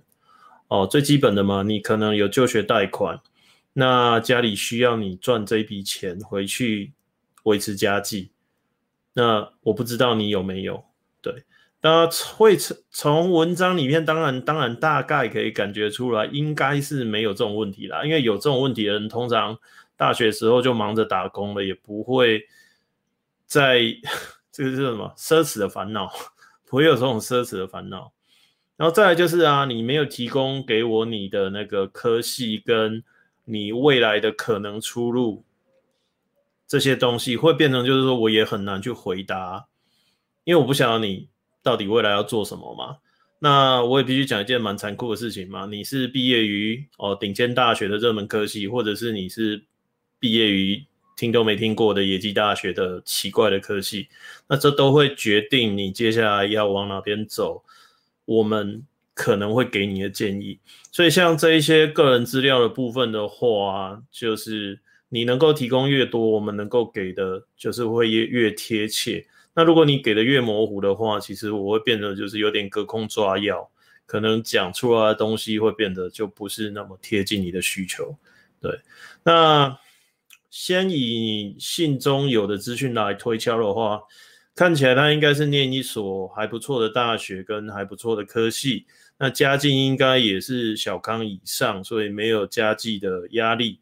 那在这样的前提之下的话，这种人拥有比一般人还比较高的容错率跟摸索的时间与空间。所以，如果你的科系毕业之后呢，是不需要马上就业，隔几年再回职场一样找得到工作的哦，这种科系的话，你一开始就直接去过。呃，刺激一点，或者像 AB，就是直接像 AB 这样就四处云游四海，然后开始做自媒体创业，或者是去做任何自己想做的事情。我认为这是 OK 的，因为你有，你相较于其他人有承担更高容错风险的程度，而且你随时可以回去。对，那如果你不是的话，那我就会强烈建议你先，呃。我觉得至少要三年，因为如果你做一份工作，没有在那个领域至少待个三五年的话，第一个你会很难学到核心的技术，第二个你会很难累积人脉。假设你在一个公司老是都是待个半年一年就走的话，其实你说能够累积到什么人脉，我是存疑啦。或许有些人就天生很厉害，但是我想以一般人来说，在一间公司待不到一年就离开，可能连基本的系统跟就是一些基础技能都还不是很熟吧。对，那你。我不是叫你在一间公司待三五年，而是说在那个产业待个三五年。因为在那个产业里面待个三五年的话，你会对整个产业的生态啊，还有就是技能跟一些你可能以前在学生时代不需要培养的能力，像我以前也没有能力跟陌生人这样子打交道，我以前只能跟敢跟我有同样兴趣的陌生人打交道。但是对于例如说比较年长的长辈，尤其是年长长辈啊，那个时候看到五六十岁的，真的是 完全不晓得怎么沟通。对，那小孩子的话，他们没有消费能力，所以 这就先略过。因此你会发现呢、啊，为什么我们会需要你比较详细的这些背景资料？你就会发现，你给出去的意见有可能会是呃非常大的分别。对。那我个人认为，男生，呃，多绕一点远路其实没有关系，只要你能够在这段过程中有知道一些什么，然后理解了一些什么，那其实对你的未来都会有帮助。那就算创业失败了，反正大不了回去干老本行吧，大概就是这种思维。但是如果你是很现实面的，你有经济上迫切的需求，你家里有家计，那大家都是人生父母养的，我不会。跟你说就是那管他去死啊！我去追求我人生啊，那个也有点不切实际啦。毕竟有几个人可以就是抛家弃子，然后通通人情世故都不顾啊，我就去追逐我的梦。我相信有人办得到，但如果你办得到的话，你大概也不会来问这个问题。所以在这部分的话，变成说我只能给这种比较笼统的建议哦。那再来就是折中的方式嘛，你就先去上班，然后。每天固定播一段时间，去尝试跟学习制作自媒体，然后顺便去摸索自己的热情到底在哪里，跟你到底想要钻研一些什么。因为我必须讲哦，我在做自媒体的过程中啊，我做过长直播、短影片、写文章、录 Podcast。那为什么我每个东西都要做呢？因为我想要去试试看到底哪一个东西对我个人来讲是最。具有最高的效益去呈现我的个人特质，跟呃传递我想要传达的价值给受众，那所以我才会把重心放在长直播，对，然后其次是写作，写作是第二，那 Podcast 的是因为硬体环境的关系，我录 Podcast 会造成我作息非常大的混乱。那短影片的话，对我来讲是最不符合效益的，因为我的受众他们并不会想要透过五分钟到十分钟的短影片去获得他需要的知识，那有点像是，但是那个技能对我来说还是有帮助啦。以后如果我要推出课程的话，它会变成一个，因为我有过拍摄短影片的经验，它就会变成我去拍摄一个入门简介影片，然后让消费者去认识我。假设他从来没有听过我直播，他可以先去看五分钟、十分钟的短影片，然后看完之后他觉得我不错，然后接下来他去看我的长直播。我有很多观众都是呃透过人家介绍，然后开始来看我的直播，然后从第一集开始一路看到现在这样子。对，所以大家就会发现呢、在这个过程中，其实就已已经你问这个问题，我觉得这个问题很好的点是在于，呃。观众可能身处不同的环境，然后有不同的状况。那大体上你可以分成简单分成三类啊、你没有压力的，你就先去闯，你可以先去试，没关系，反正大不了你回去干老本行。那如果是你是一般般的啊、那你就可以兼着做。那如果你现在真的很迫切有经济上的需求的话，我还是会建议你务实的先去解决暂时这种燃眉之急。然后行有余力再来做，因为大部分的人尤其是新鲜人，应该没有那个余裕去做鱼与熊掌的事情。当然，你要燃烧生命也是可以啊，这就是年轻的特权啦。我也不会持反对，但是就是你可以视你的情况去有 A、B、C 三种建议，这是我针对这一题的一些想法。哎，就这样。那我我要来，因为我觉得这个很多人会遇到相同的问题。那么我会从几个面向来去猜，应该这么说，我觉得当你在问这样的问题的时候，我觉得因为太多可能性了，但是我现在估计你的情形是你比较不像是那种你找不到工作，然后或者是你的工作会赚不到钱。我觉得你在经济上面的未来性，就是你现在选择这行业应该是好的，该先这样讲好了。OK，所以我们先打破那些你是就是会饿死的那种人。OK，也许你现在没钱，但是我知道你的行业跟你的知识，你是一定可以在这个社会上生存下去的。所以你比较像是已经站在一个比较高的高度，然后你在决定说，啊，我到底是要走这个传统上面很棒的这个行业呢，还是我要走这个自媒体创业？那么我觉得这个东西其实为什么我每次一直要先回过头来去讲生活形态的概念的点在这个地方，因为一个人我们没有人可以去经历你的。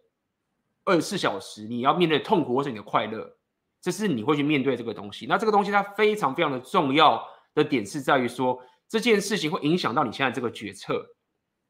所以我要讲的第一个点是在于说，你如果有很明确知道我想要过什么样的生活，比如说老板他过的是他想要过这隐私的生活，或者是过这种生活，我的话我就得到处去旅行去冒险。如果你有一个非常强烈的知道说我要过这样的生活的这个前提下面的时候，你再去看看你现在这个抉择，你会方便很多。我说老实话，虽然说我现在在推这个选择现实，但是我最根深蒂固还是以你的生活形态为主。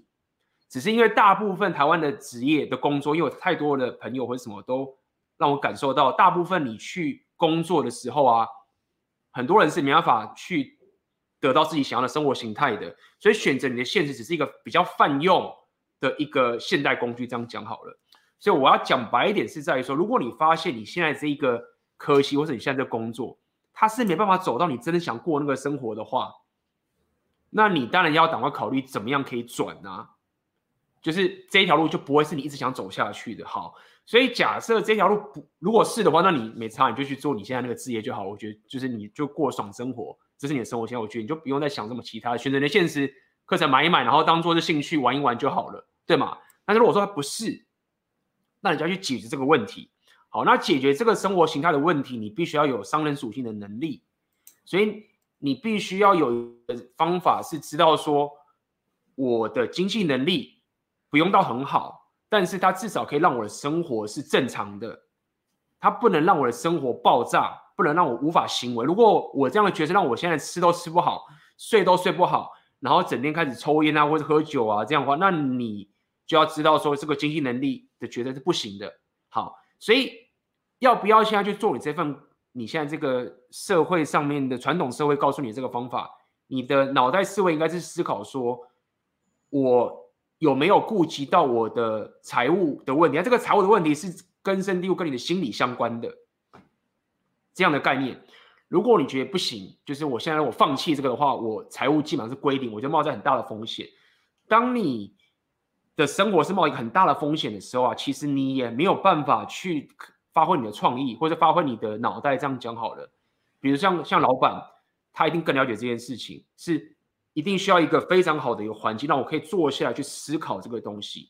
但是你的经济其实是跟这件事情是息息相关的。好，所以讲到这边，只是告诉你说，你不需要存很多钱，你只需要确保这个钱是可以顾及到你的情绪的情形之后，你就可以。做这个决定，好，那再者是包括刚刚老板有讲，就是说选择你的现实，它有很大的弹性，是它不是一个像过去说哦，我要实体创业一定要全职，然后有这些贷款什么不用，你可以在有职业的情况下面做跟你职业跟专业相关的主题，在这过程中你还可以去训练你内容创作、社群媒体经营、产品销售等这个东西是。要花时间，但是它并不需要你全职才能学习的，所以你有很大很大的弹性去决定说，好，我现在要坚持还是哎，比如说我现在已经达到一个地步了，我要说哈，然后用老板刚的方式，或是用我的方式，你都可以去执行下去。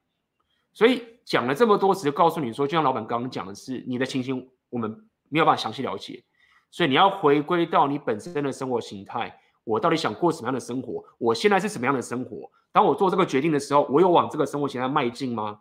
如果没有的话，你要趁早去解决这个问题。我在很早很早以前就一直想解决这个问题，这也是为什么我换了很多职业。我换了，呃，这个也刚好讲到下面这个人有可能问了另外另外一个问题，就是我换了金融业嘛，我从科技换到金融业，然后我又去教摇摆舞去旅行。其实我会做这个东西的原因，就是在于说我发现，虽然我现在的职业很棒，但是我看不到这个职业会带往我到我想要做的生活形态。那尽管我还没有离职。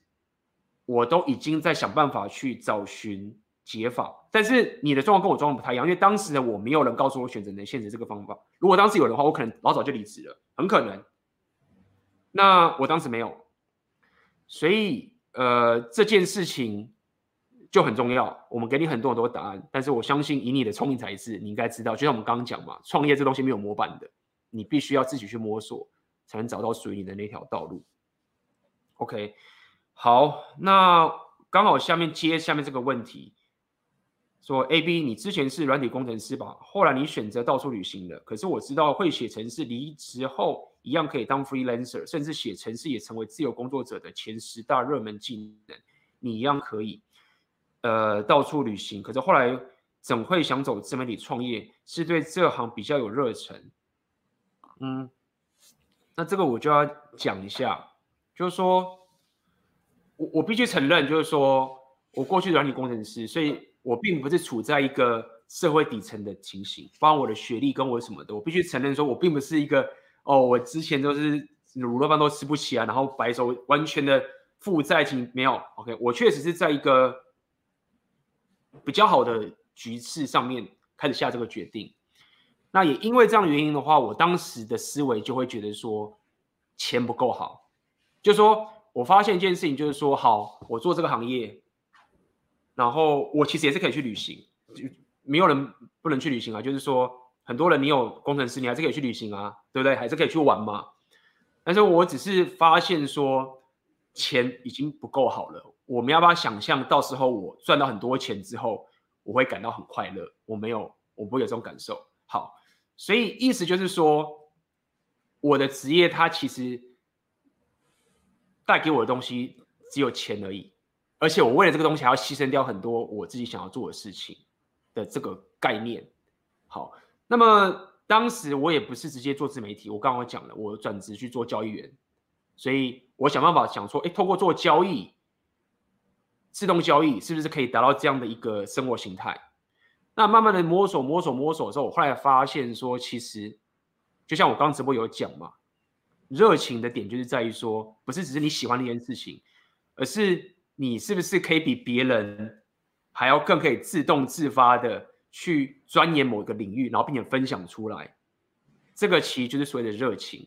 那么当时无论是工程师或者是这个交易员的时候，我发现就是说，我可以帮助的人比较少，然后我周遭的人跟我做同样的事情，他们的热情比我更深刻，就是他们可能会。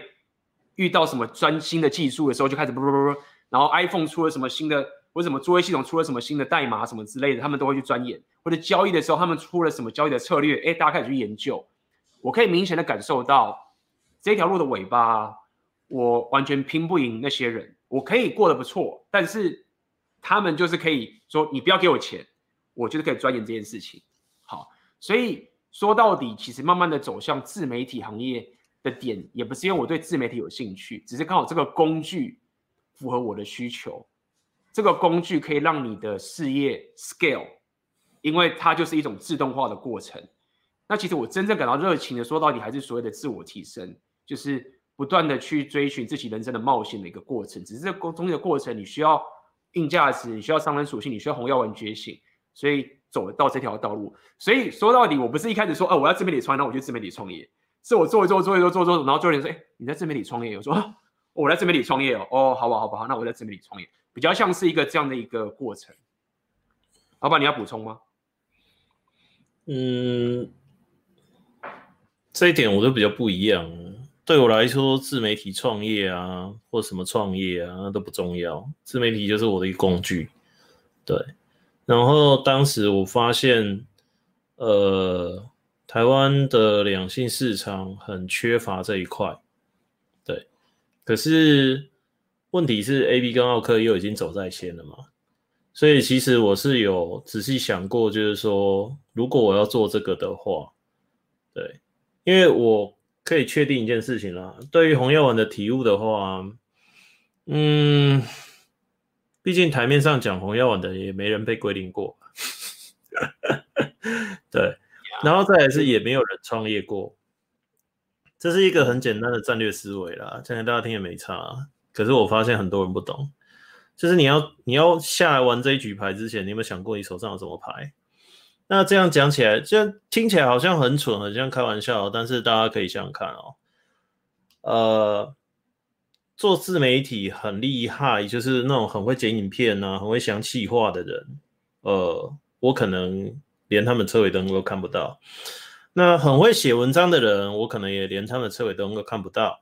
很会做讲师的人哦，这些在各各个领域里面，你会发现啊。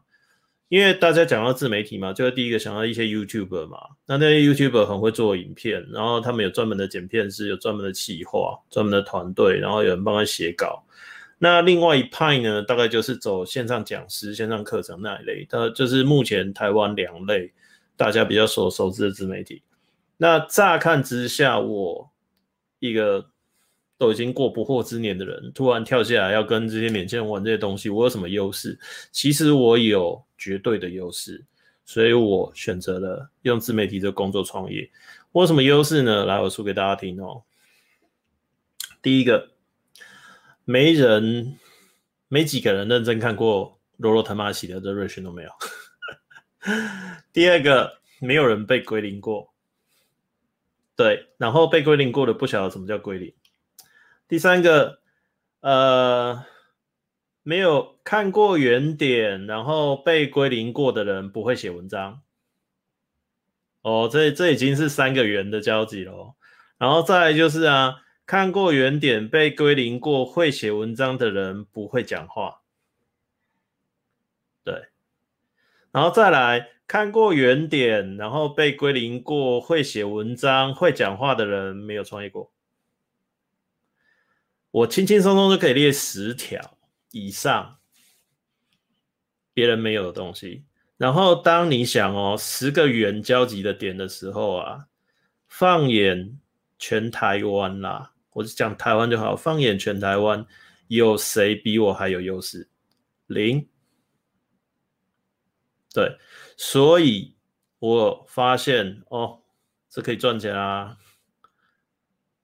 对。所以 AB 跟我说：“哦，要不要来做？嗯，好啊，就来啦。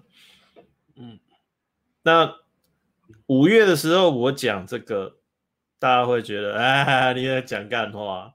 那现在十二月啦，对吧？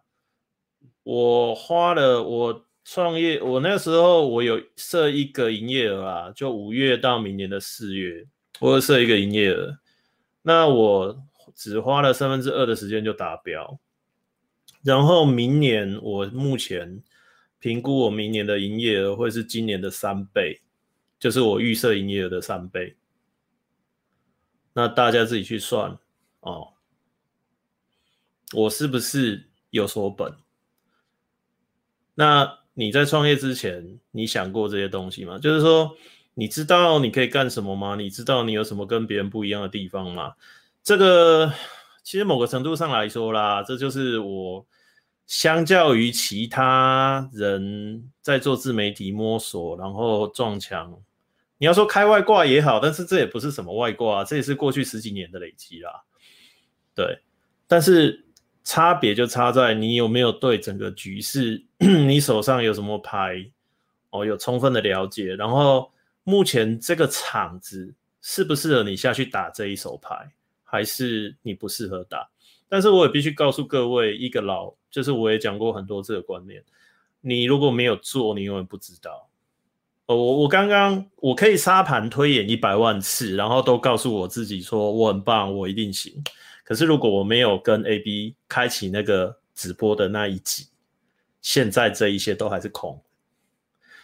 也因此啊，我一直秉持一个观念，很多人都觉得买课很贵，买器材很贵，做什么很贵，但是你们都没有想过时间最贵。若若自己也在书里面写过了。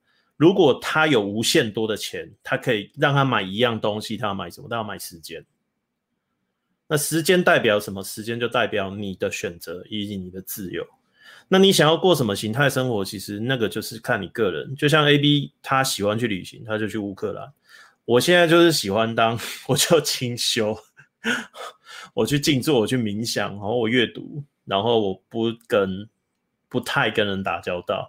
那这是我喜欢的生活。那我会这样，也是因为我前面十几年其实已经过了，就是很没日没夜的生活。你可以想象一下，就是一年三百六十五天你都在上班，然后一天上班超过十二个小时，然后这样持续了十一年。那大家想想看，你们就是过完那样的人生之后，你会不会像现在的我一样，就是 我觉得清清人生清静还蛮不错。这其实。它是会有变化的啦。那你当下你到底想要追求什么样的生活形态？这也是我我一直强调的点。如果你总是卡在你的脑子里，然后你觉得那个学费很贵啊，硬体很贵啊，哦，然后我我我不知道怎么开始做，那你就永远没办法做。那说直白一点啦。如果你连学费都不肯花的话，我不认为你创业会成功。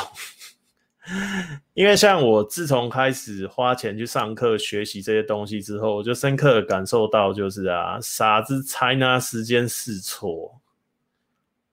我不是只有买 AB 的课啊，我买过很多老师的课啊。那有没有雷的？当然有啊。可是因为买过雷的，所以知道谁是好的啊。对。然后另外就是，你可以从买课里面呢，你会看到，你会用透过那个讲师的眼睛去看到他所看到的世界，然后那个世界跟你现在所看到的世界可能会有很大的区隔，那种感觉就有点像你直接推开一扇新的门，然后看到一个全新的世界是一样的。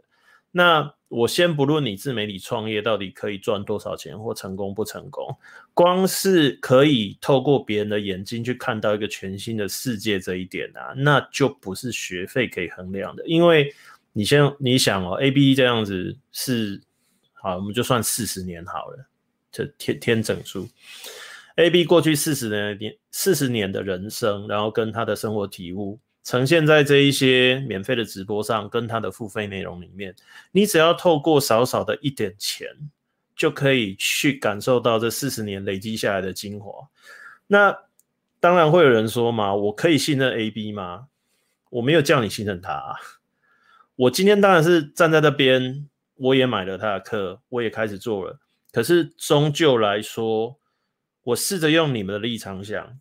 你从来这辈子从来没有买过课，然后你无法信任任何一个讲师，所以请你去看他的免费直播。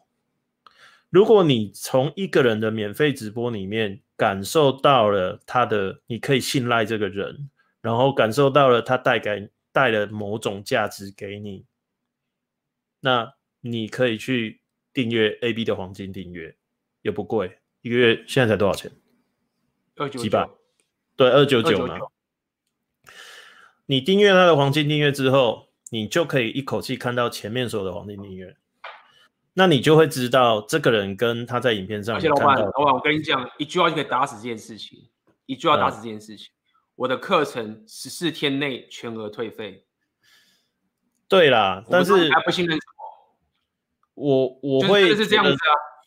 对，但是你要先想一件事情，对对他们来说，你知道他他现在手上就是握着那个那个学费，然后这样握着他的钱，然后这样 my pleasure，对，十四天给你完，你你可以进去看我的课程，十四天看完内，然后你在第十四天跟我讲说，AB 我要退费，所有跟我退费过的人都这样，马上不用二十四小时就给你了，就是说。其实说到底应该是这样讲，就是因为我自己也经历过这件事情，我理解，我过去也是不想要当个蠢蛋去买课这件事情。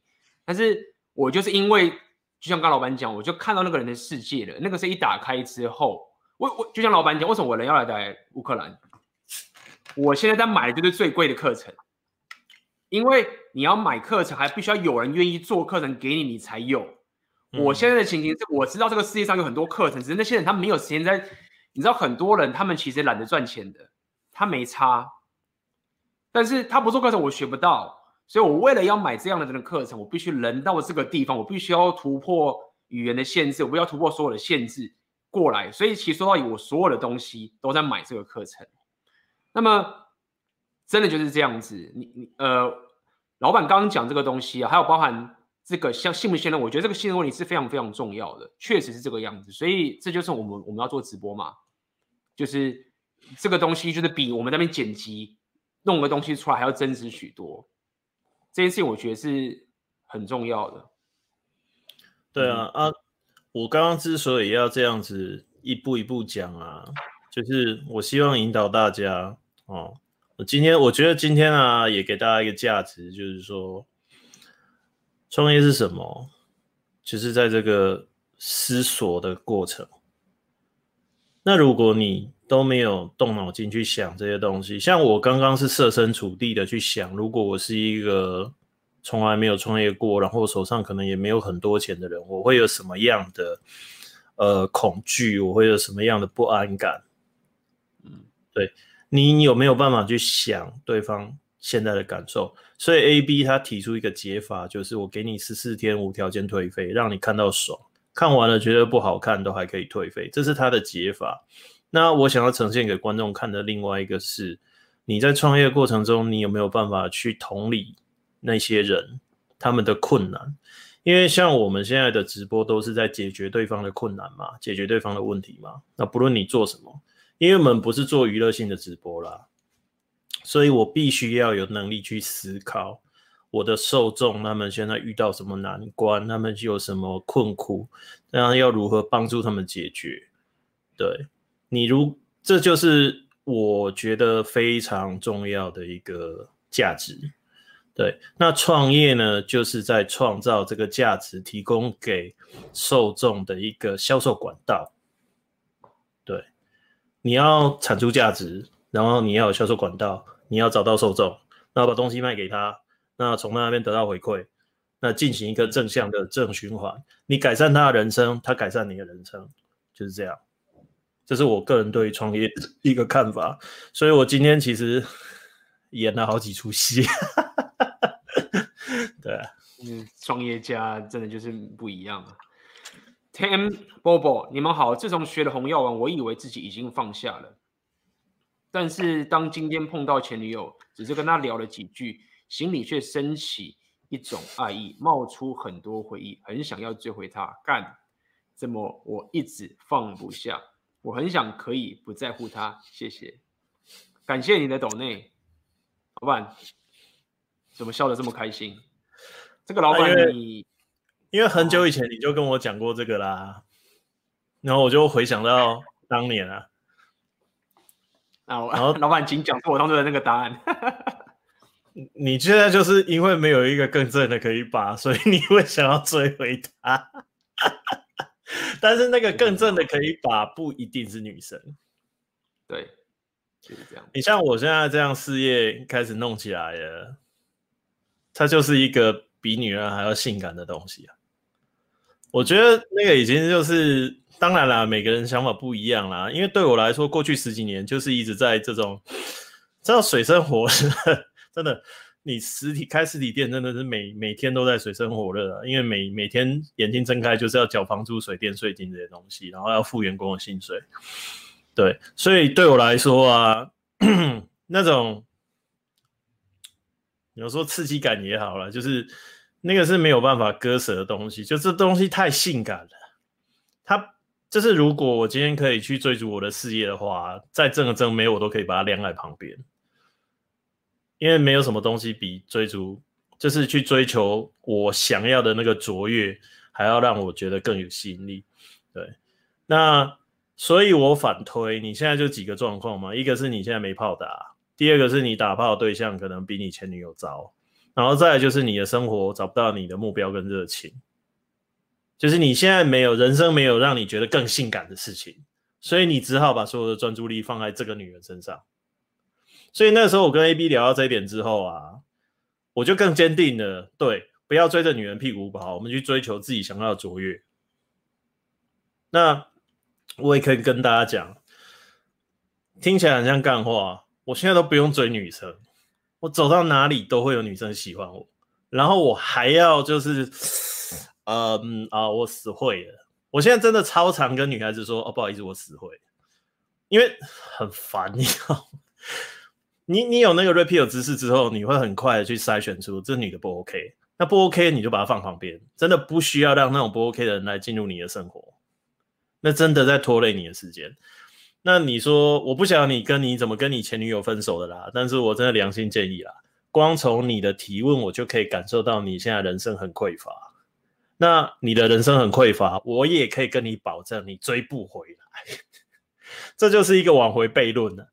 当你很想要的时候啊，你都无法挽回；当你真的变丰盛了，你就不想挽回。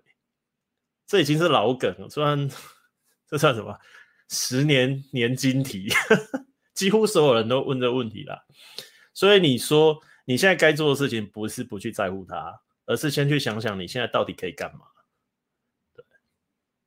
对，嗯哼，好。其实这个刚刚老板已经有给给了一个很 repeal 的答案了，所以我也不用再重复了。那么当然你可以，三号，如果你对于这个事情放不太下，你你也可以问问看自己的心理状态，就是为什么你这么放不下他？这个你可能要跟自己内部。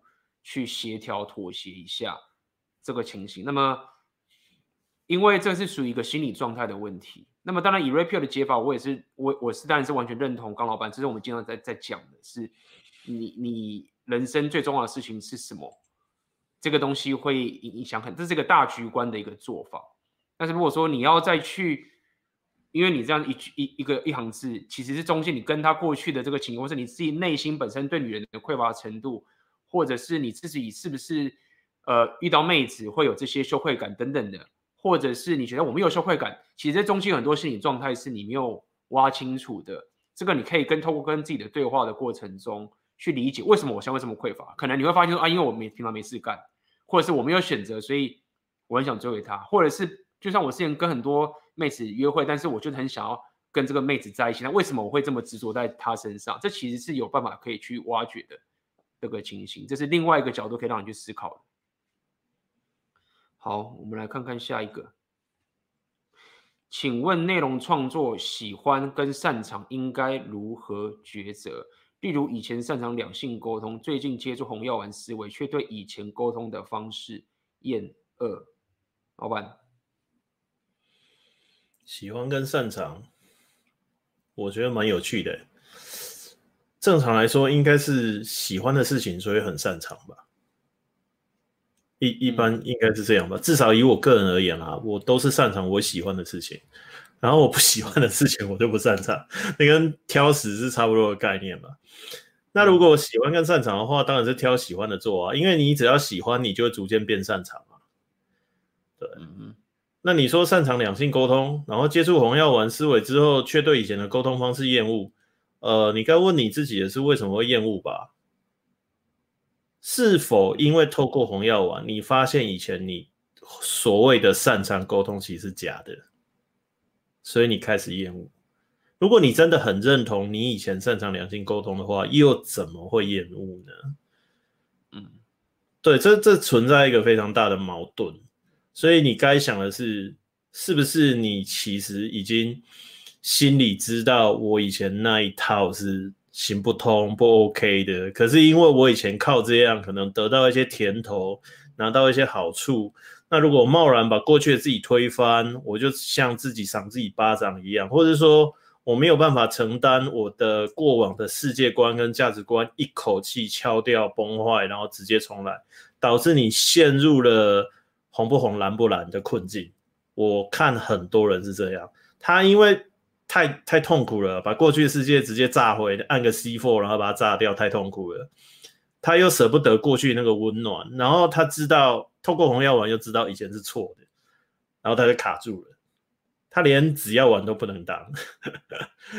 对，所以我觉得这个你可能要先好好去想一想吧。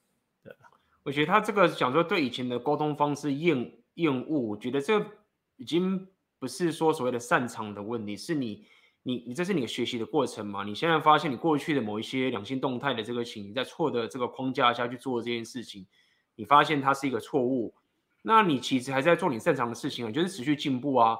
你现在讲说你以前擅性两擅长两性沟通。但是你现在开始了解红药丸，就听就听起来等于是你过去其实不擅长，但是你以为你擅长。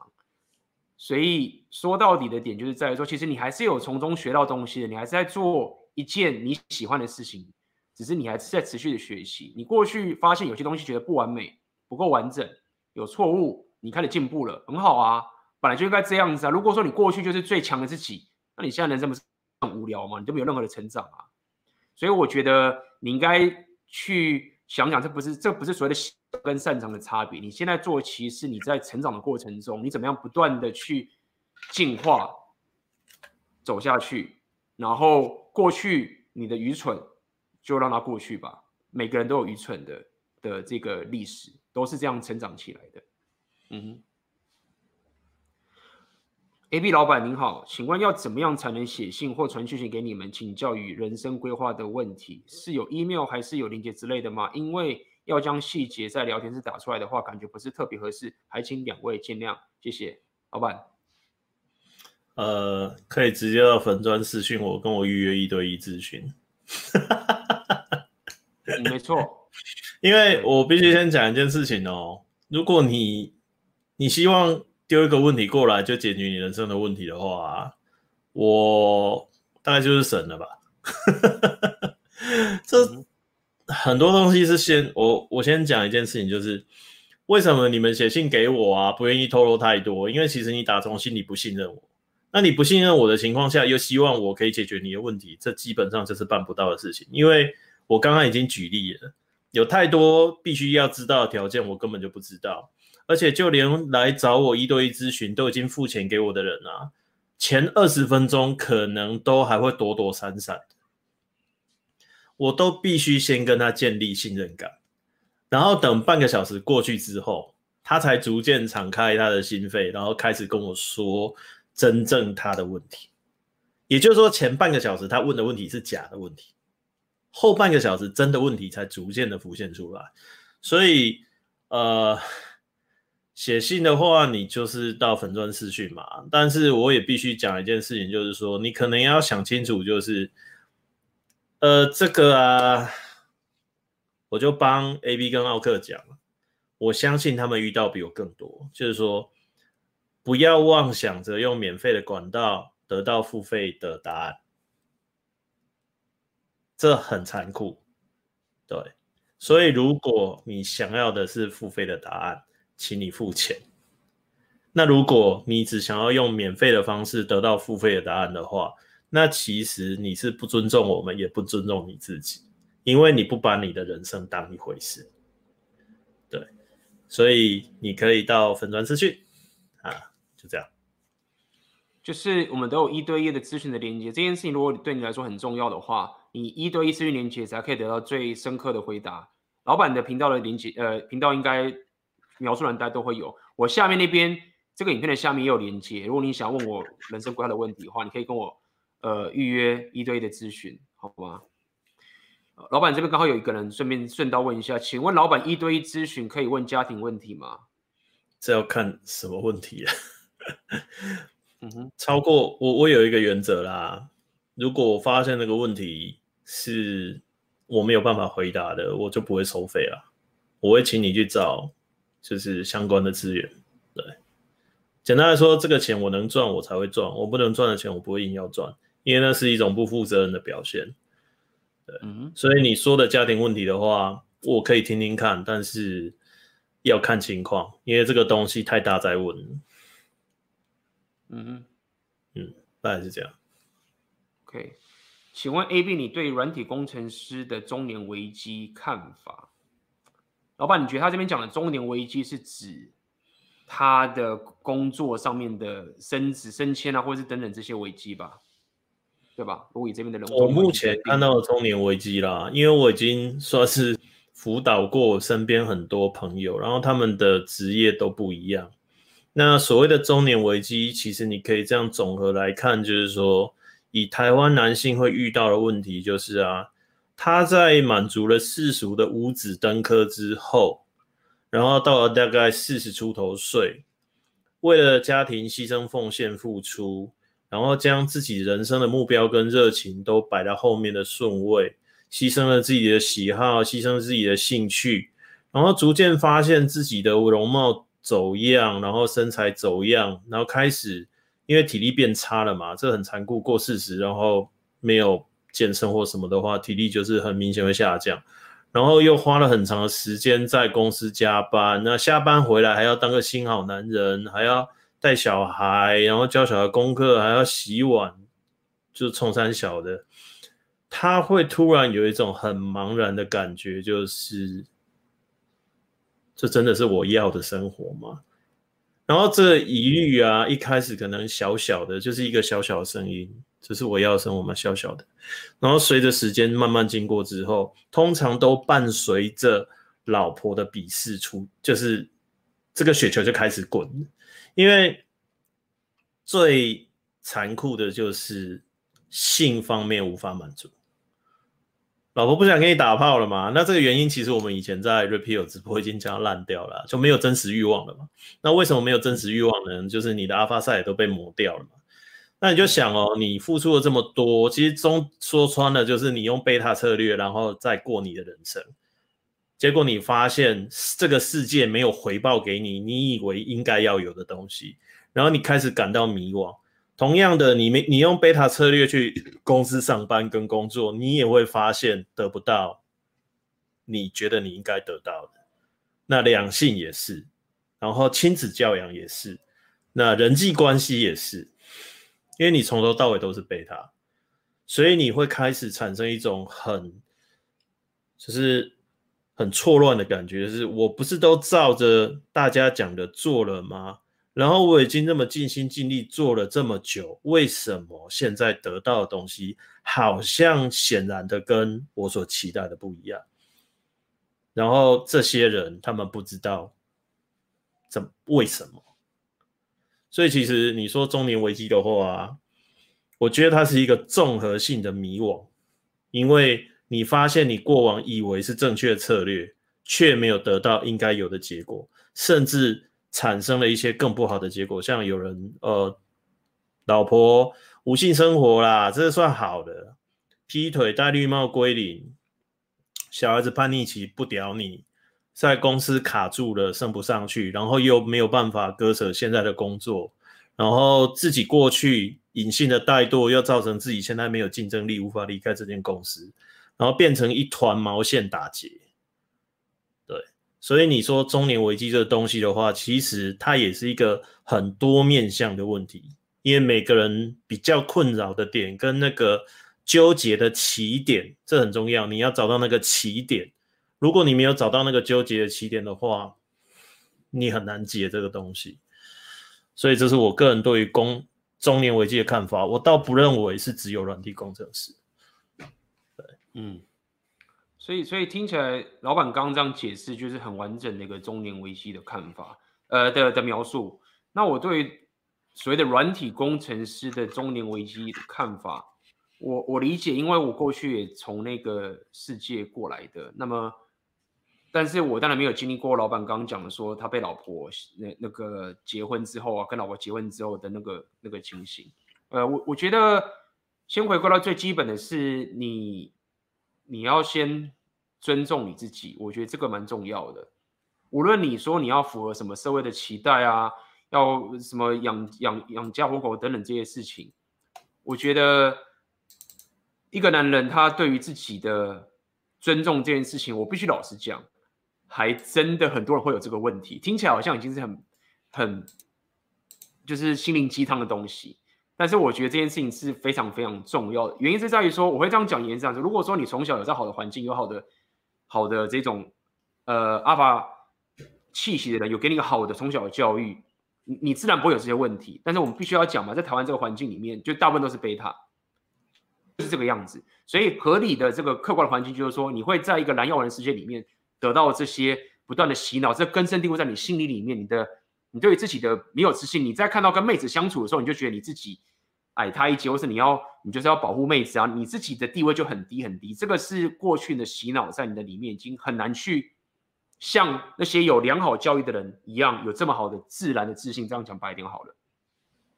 但我想跟你讲的意思是说，就算我过去或者我们大家都过去有过经历过这样的经历，你在往前走的时候，你是可以找回你自己对自己的尊重的，你是可以办到这件事情的，而且你要不断的去执行这件事情。为什么我要讲这样的概念的点，就是在于说，无论你是工作也好，无论是你跟自己的。家庭也好，无论是你自己的伴侣也好，或者是你自己都不会把妹啊，或者是你对妹子很没有自信，什么都好，这些东西也许是因为你过去的历史造成你现在这样的一个阴影都好，但是最核心的那个东西你是可以拥有掌控权的，你是可以告诉你自己，就是说，好，我现在对自己没有自信，我现在很在乎这个东西，我现在很害怕这个工作，我现在很怕这个妹子，但是在你内心深处，你是真的可以告诉你自己说，我就可以达到那个目标，然后我要往前走。只要我相信，跟我尊重我自己，我知道听起来这样很像他妈很心灵鸡汤。我会告诉你这个点，就是在说过去有很多，我发现现在我也是会一样。很多时候有太多过去在洗脑的东西，让我现在可能忽然没有自信，或者有些匮乏等等都好。可能我我这边遇到一个，比如说我在遇到一个很厉害的 PUA 教，他跟我讲说，哎，其实 AB，你其实过去有一些这个没有自信东西，在你过去的时候根深蒂固的一个东西存在，我可以感受得出来，但是。当他问我说：“哎，你你对你自己的生活的自信是什么？”我完全不会有任何的怀疑，因为我就是会去做这件事，而且我就是会达到这件事情。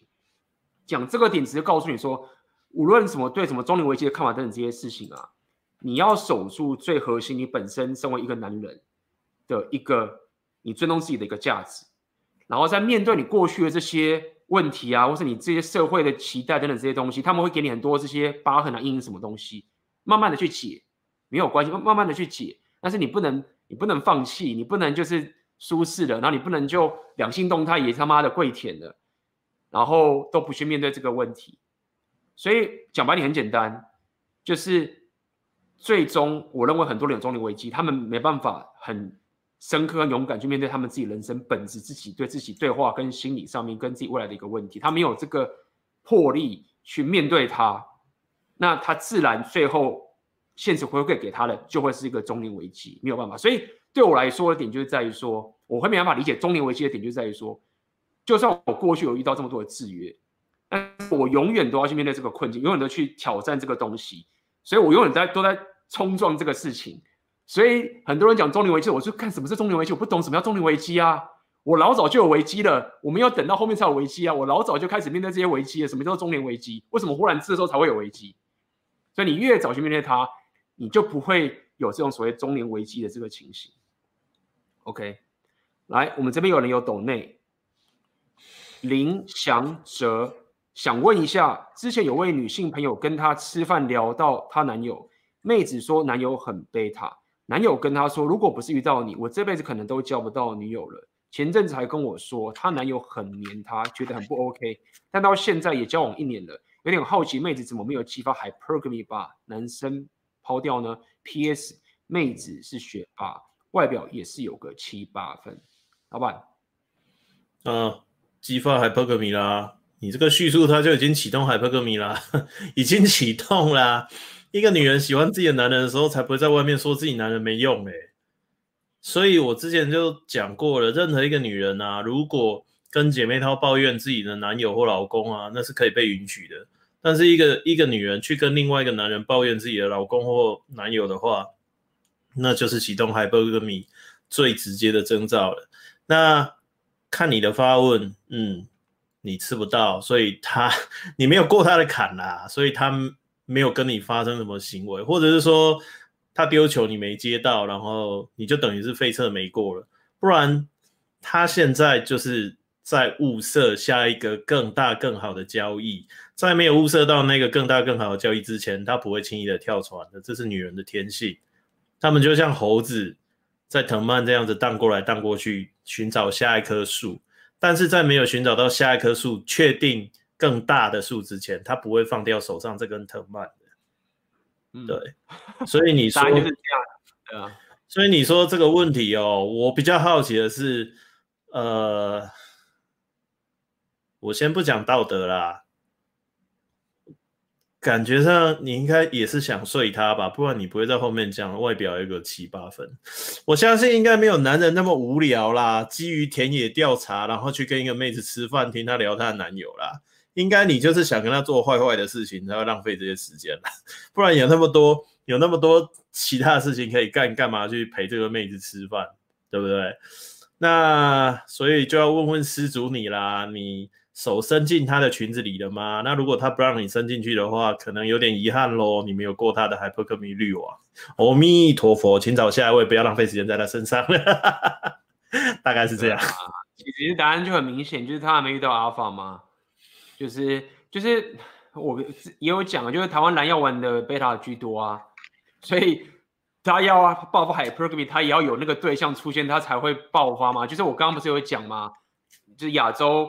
乌克兰跟西方这三个，为什么很多人讲 CCR CCR？我们当然很多人会吵种族问题，但其实也不要这样去讲，就单纯就是国外的阿法比较多啊。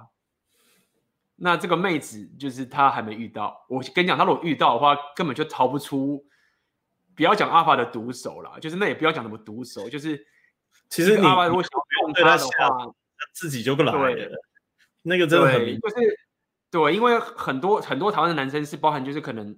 不只是蓝耀文之约，可能道德感很高，不敢下手，因为她男朋友什么？我跟你讲，那种无视规则的这种 alpha 出现啊，这个女生他妈的根本就惨到不行。不要讲惨，不是惨到不行啊，就是说她的男朋友就惨到不行，女生不会惨，她爽到不行啊，男友惨到不行，是男友。对了，男友惨到不行，女友爽到不行啊，就是就是这个样子了。你要你要发作，也要有人可以让他发作才行嘛，对不对？那还没发作之前，他就只能不满不满不满不满不满嘛。就是他找不到发泄的出口，那这种东西，人家那些也不用讲 PUA 啊，或者什么阿法，他们一弄就这个妹子就就掉了啦。嗯哼，来 Ten Bobo，老板刚才提到事业上来了，妹子不用自己追，那么事业如果没有那么厉害，是不是就不一样了？嗯，是啊，对啊，你没说错啊，不然为什么男人要追逐卓越，而不是追逐妹子？就就是这样啊！你在追求卓越的过程中，你就会发现，会先从所谓的世俗讲的低分妹、龙妹开始贴你啊，然后等着你越来越棒之后，你就发现中高分妹就开始聚过来啊。那其实你周遭的人给你的回馈就是一个非常直接的指标啊。男人也会聚过来，不是只有女人，其实连男人都会聚到你身边。而且就我自己的观察，是男人会先聚过来。然后女人看到男人聚过来之后，就跟着聚过来。这个也 A B，我记得你在梦想生活里面有讲过嘛？去搞定那 key man 啊，搞定那 key man 之后，女妹子就来了。它就是一个很标准的，就是一个那叫就阶层嘛，阶层的一个概念嘛。对，所以你可以从别人怎么对待你，去对照出你现在在哪一个阶层，那你就知道你现在到底厉害不厉害。很多时候，真的你也不用去吹嘘你厉害。就看身边人就知道，对，就大家。那这边我我确确实是要提一下，就是说这边的事业啊，我跟你讲，它不跟它跟你的银行存款并没有完全正相关哦。我们现在讲的事业，与其讲事业，你不如可以说是一种野心，或是你对你自己本身的一种艰辛，跟你人生的道路上的一种实践。我会讲这个点的意思，就是说你并不需要真的到银行很有钱的时候，才代表你事业成功。妹子不需要等到你银行存款到那么多的时候，她才会被你吸到。因为确实是很多人很有价值的男人，他就算穷到爆炸，但他的事业心其实很强，他的价值也很满，妹子还是会贴上来的。所以不要受限于觉得说我一定要怎么百万、千万或者是亿，然后妹子才会倒贴。你如果陷入了我的只是用钱来吸引的话，你走 beta face 的话，妹子反而不会贴过来，你就你反而是被归零的对象。所以不要搞错，这个事业不等于你的钱，很多时候你。东西还没起来的时候，你事业心跟你的事业的这种执行力、跟专注力、跟吸引力会很强的。嗯，来，我们后面还有一些问题，我看一下。呃，想问两位，真正的领导者是什么样的概念？如果把别人该做的事情全都揽在自己身上，就算是一种好的领导者吗？这边我回答一下好了。首先，你讲的这个东西，我不认为是对的。就是你并不是把东西揽到自己身上，就是一个好的领导者。我我并不认为是这个样子。但是确实，领导者会以身作则，这个特质我觉得是蛮明确的。但是比起这个东西，我认我认为啊，一个领导者还有个很重要的一个概念是，我认为一个领导者他跟其他的跟随他的人的差别，听起来像废话，但是就是真的是很大的差别。所以领导者他真的知道我们应该往哪里走。我认为这件事情听起来好像很简单，但是它一点都不简单。大部分的人呢、啊，不想要决定该往哪边走，大部分人都想要去跟随领导者往前走。但是一个，我认为一个领导者他必须要的概念，就是他会很明确知道我现在会往这个方向的，他会有个愿景，知道说我要往那个方向前进。就算他是一个北极星也好，或者是一个很具象化的一个现实也好，我认为一个领导者必须要很了解，并且很明确的知道这个方向往哪里前进，然后开始执行下去。这个是很重要的一个特质啦，老板，你要补充吗？嗯，我是很确定你讲了把事情揽到身上做，绝对不是一个好领导者了，你会先累死啊。然后再来就是啊，AB 刚刚讲的嘛，蛮残酷一件事情，大部分的人呢、都只想要有阿法的爽，但是没有人要承担阿法的责任。那阿法特质就是阿法本来就是领导者特质，那。你要先想清楚，就是你愿不愿意扛起那责任。然后更多的人呢、其实要我形容的话，他们更卑劣。他们既不想承担责任，然后又不服从领导。那看到别人爽的时候，又想扯后腿。这好像跟现在的 左教很像。简单来说啦，他们。只会在那边靠北问题，但是从来不提出解决问题的方案。那如果有人提出解决问题的方案的时候，又不愿意遵守，然后就变成整个当机当在那边。所以啊，你以领导者来说啊，他会有几个面向，有兴趣可以去读《The Rational Mail》里面有个章节讲阿尔法。我必须讲一件事啊，领导者有他残酷的一面啊，那他不是一个。其实不是一个很好吞下去的东西啦，所以你对于人生所谓的人性啊，跟一些不得不的东西，你要有一些体悟跟觉悟，才有办法去做领导者啦。最基用文雅一点的说法吧，要进厨房就不要怕热，那怕热就不要进厨房。我就讲到这边就好了，再讲下去太黑暗了。嗯，AB 齐老板好，想尝试音乐方面的自媒体介绍自己喜欢的音乐，但想到版权的问题就觉得麻烦，很怕被版权宣告或提出侵权。请问选择限时二点零在音乐领域上有建议吗？呃，其实这个是这个确实是限制，因为在 YouTube 平台上面内容的版权是很严重的，所以如果说你现在的呃频道内容会放到别人的音乐的话，呃，这个其实应该要要。会有问题的，我必须老实讲，因为这个东西包含不只是你介绍，包含我之前是拍一个影片，在一个舞会有背景音乐是别人的音乐，他都会把你这个东西给卡掉，所以这个确实在内容创作上面是一个呃门槛，你必须要自己打造出自己的内容，而不能拿别人的东西免费使用。嗯，老板要补充吗？呃，我的音乐都是买授权的。然后你讲的东西我遇过，我要花钱买，对方还不卖。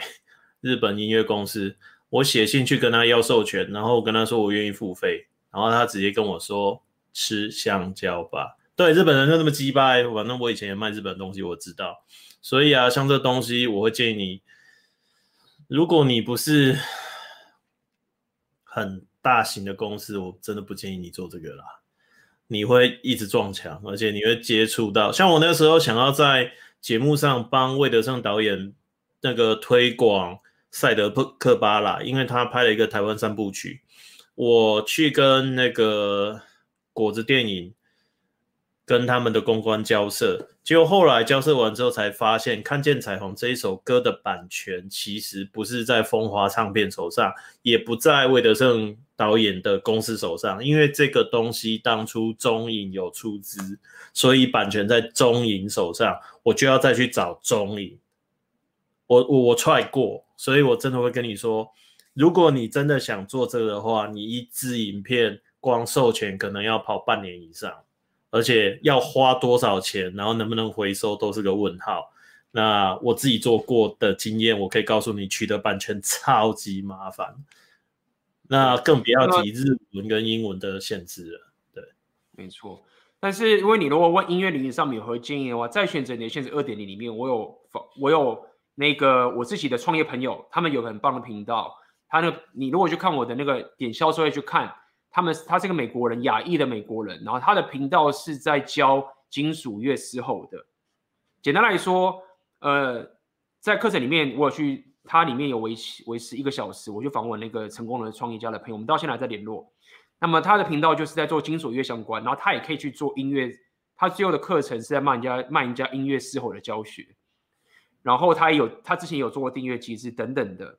所以在音乐的领域上，据我所知，现在的话你是不能不能用人家版权的，除非你去发呃去购买，但是你还是可以用呃自己的创作或是自己的一些情形。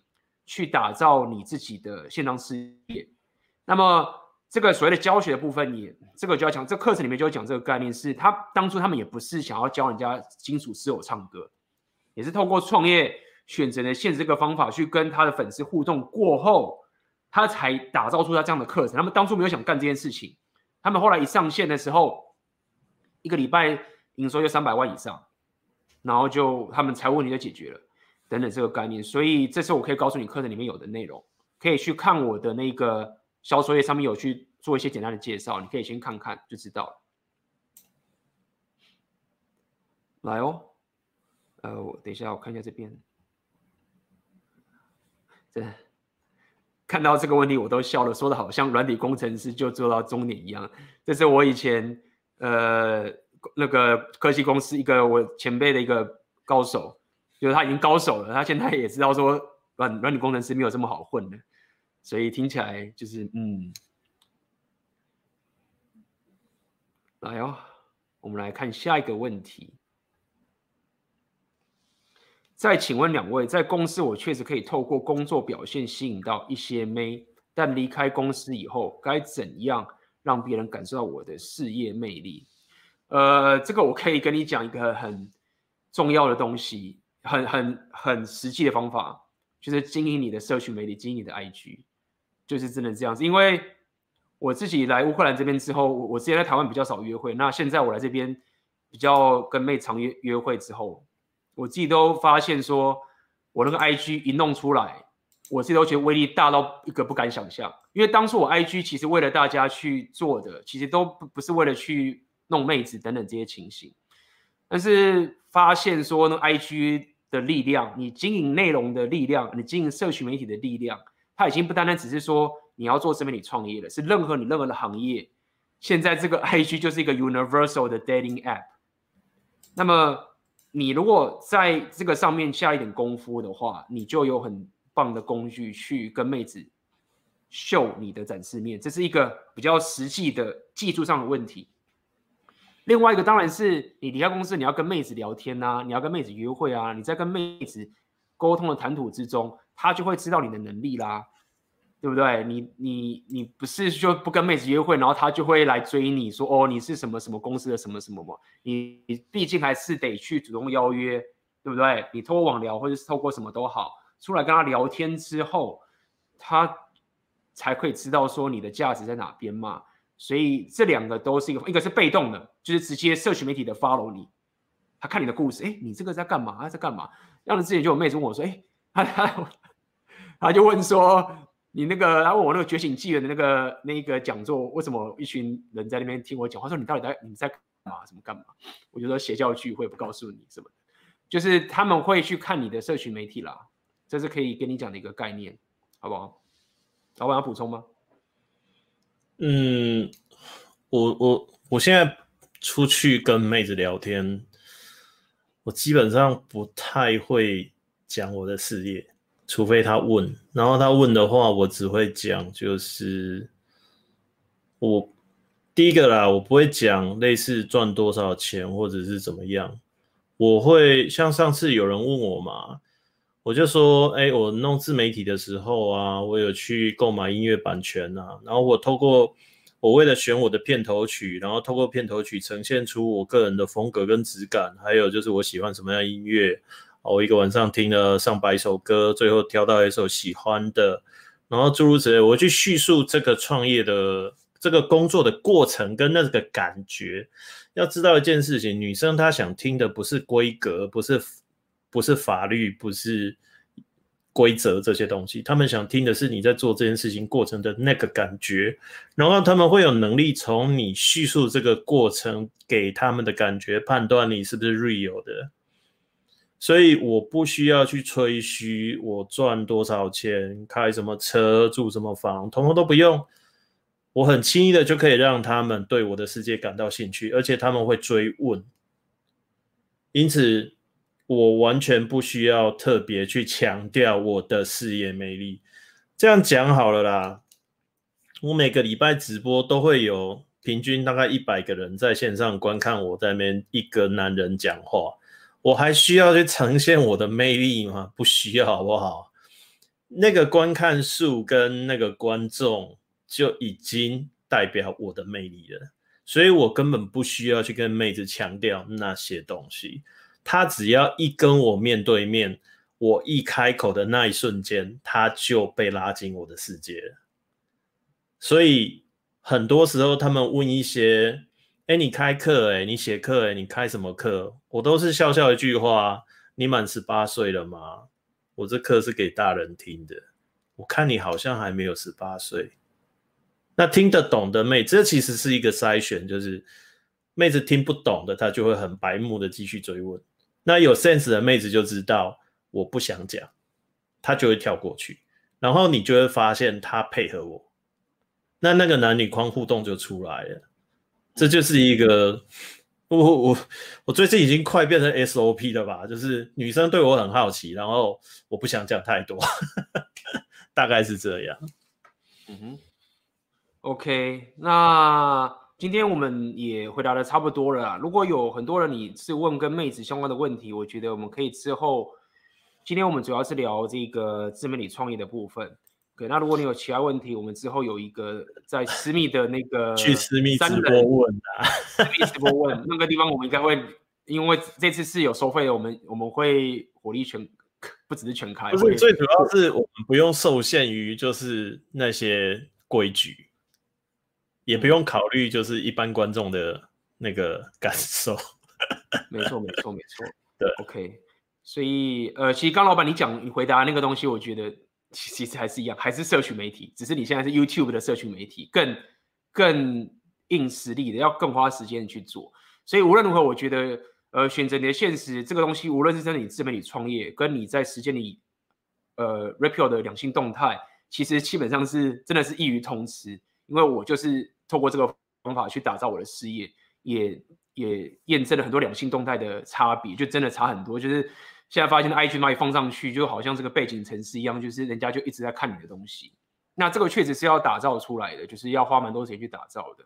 那这是一个现代，在我们这种现代两二零二零年以后的这个世代，妹子也在用社群媒体，男人你也是用社群媒体的力量去打造属于自己的价值。那么，老板最后有没有什么要跟大家那个宣布的？嗯，就我下个礼拜三一样会做一集百工百业的采访。然后我已经跟对方敲定好时间了，对，大家可以期待下一集。下一集会上节目的这位来宾呢，他是在传统产业奋斗很多年，然后他也担任过管理职。那最重要的是他已婚，然后有小孩，所以他会跟大家分享，就是一个中年男子在面临所谓的中年危机的时候，如何透过 repeal 去改变了他的人生。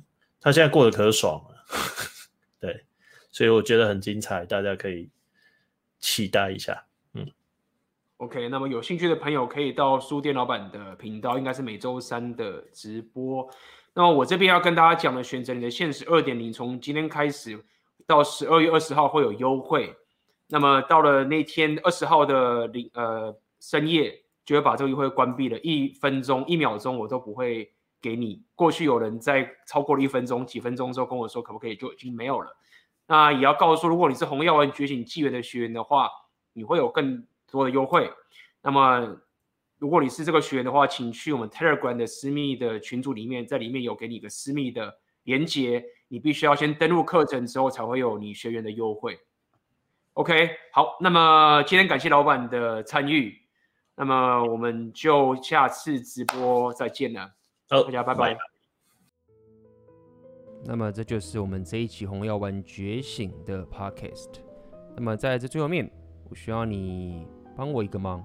如果你喜欢我的 podcast 的话，那可以麻烦你到各大 podcast 有关 AB 的异想世界的平台，可以在上面给我你对于这一个 podcast 节目的评价，任何给我的这些回馈都会是给我很大的帮助。好的，那我们就下个 podcast 见啦。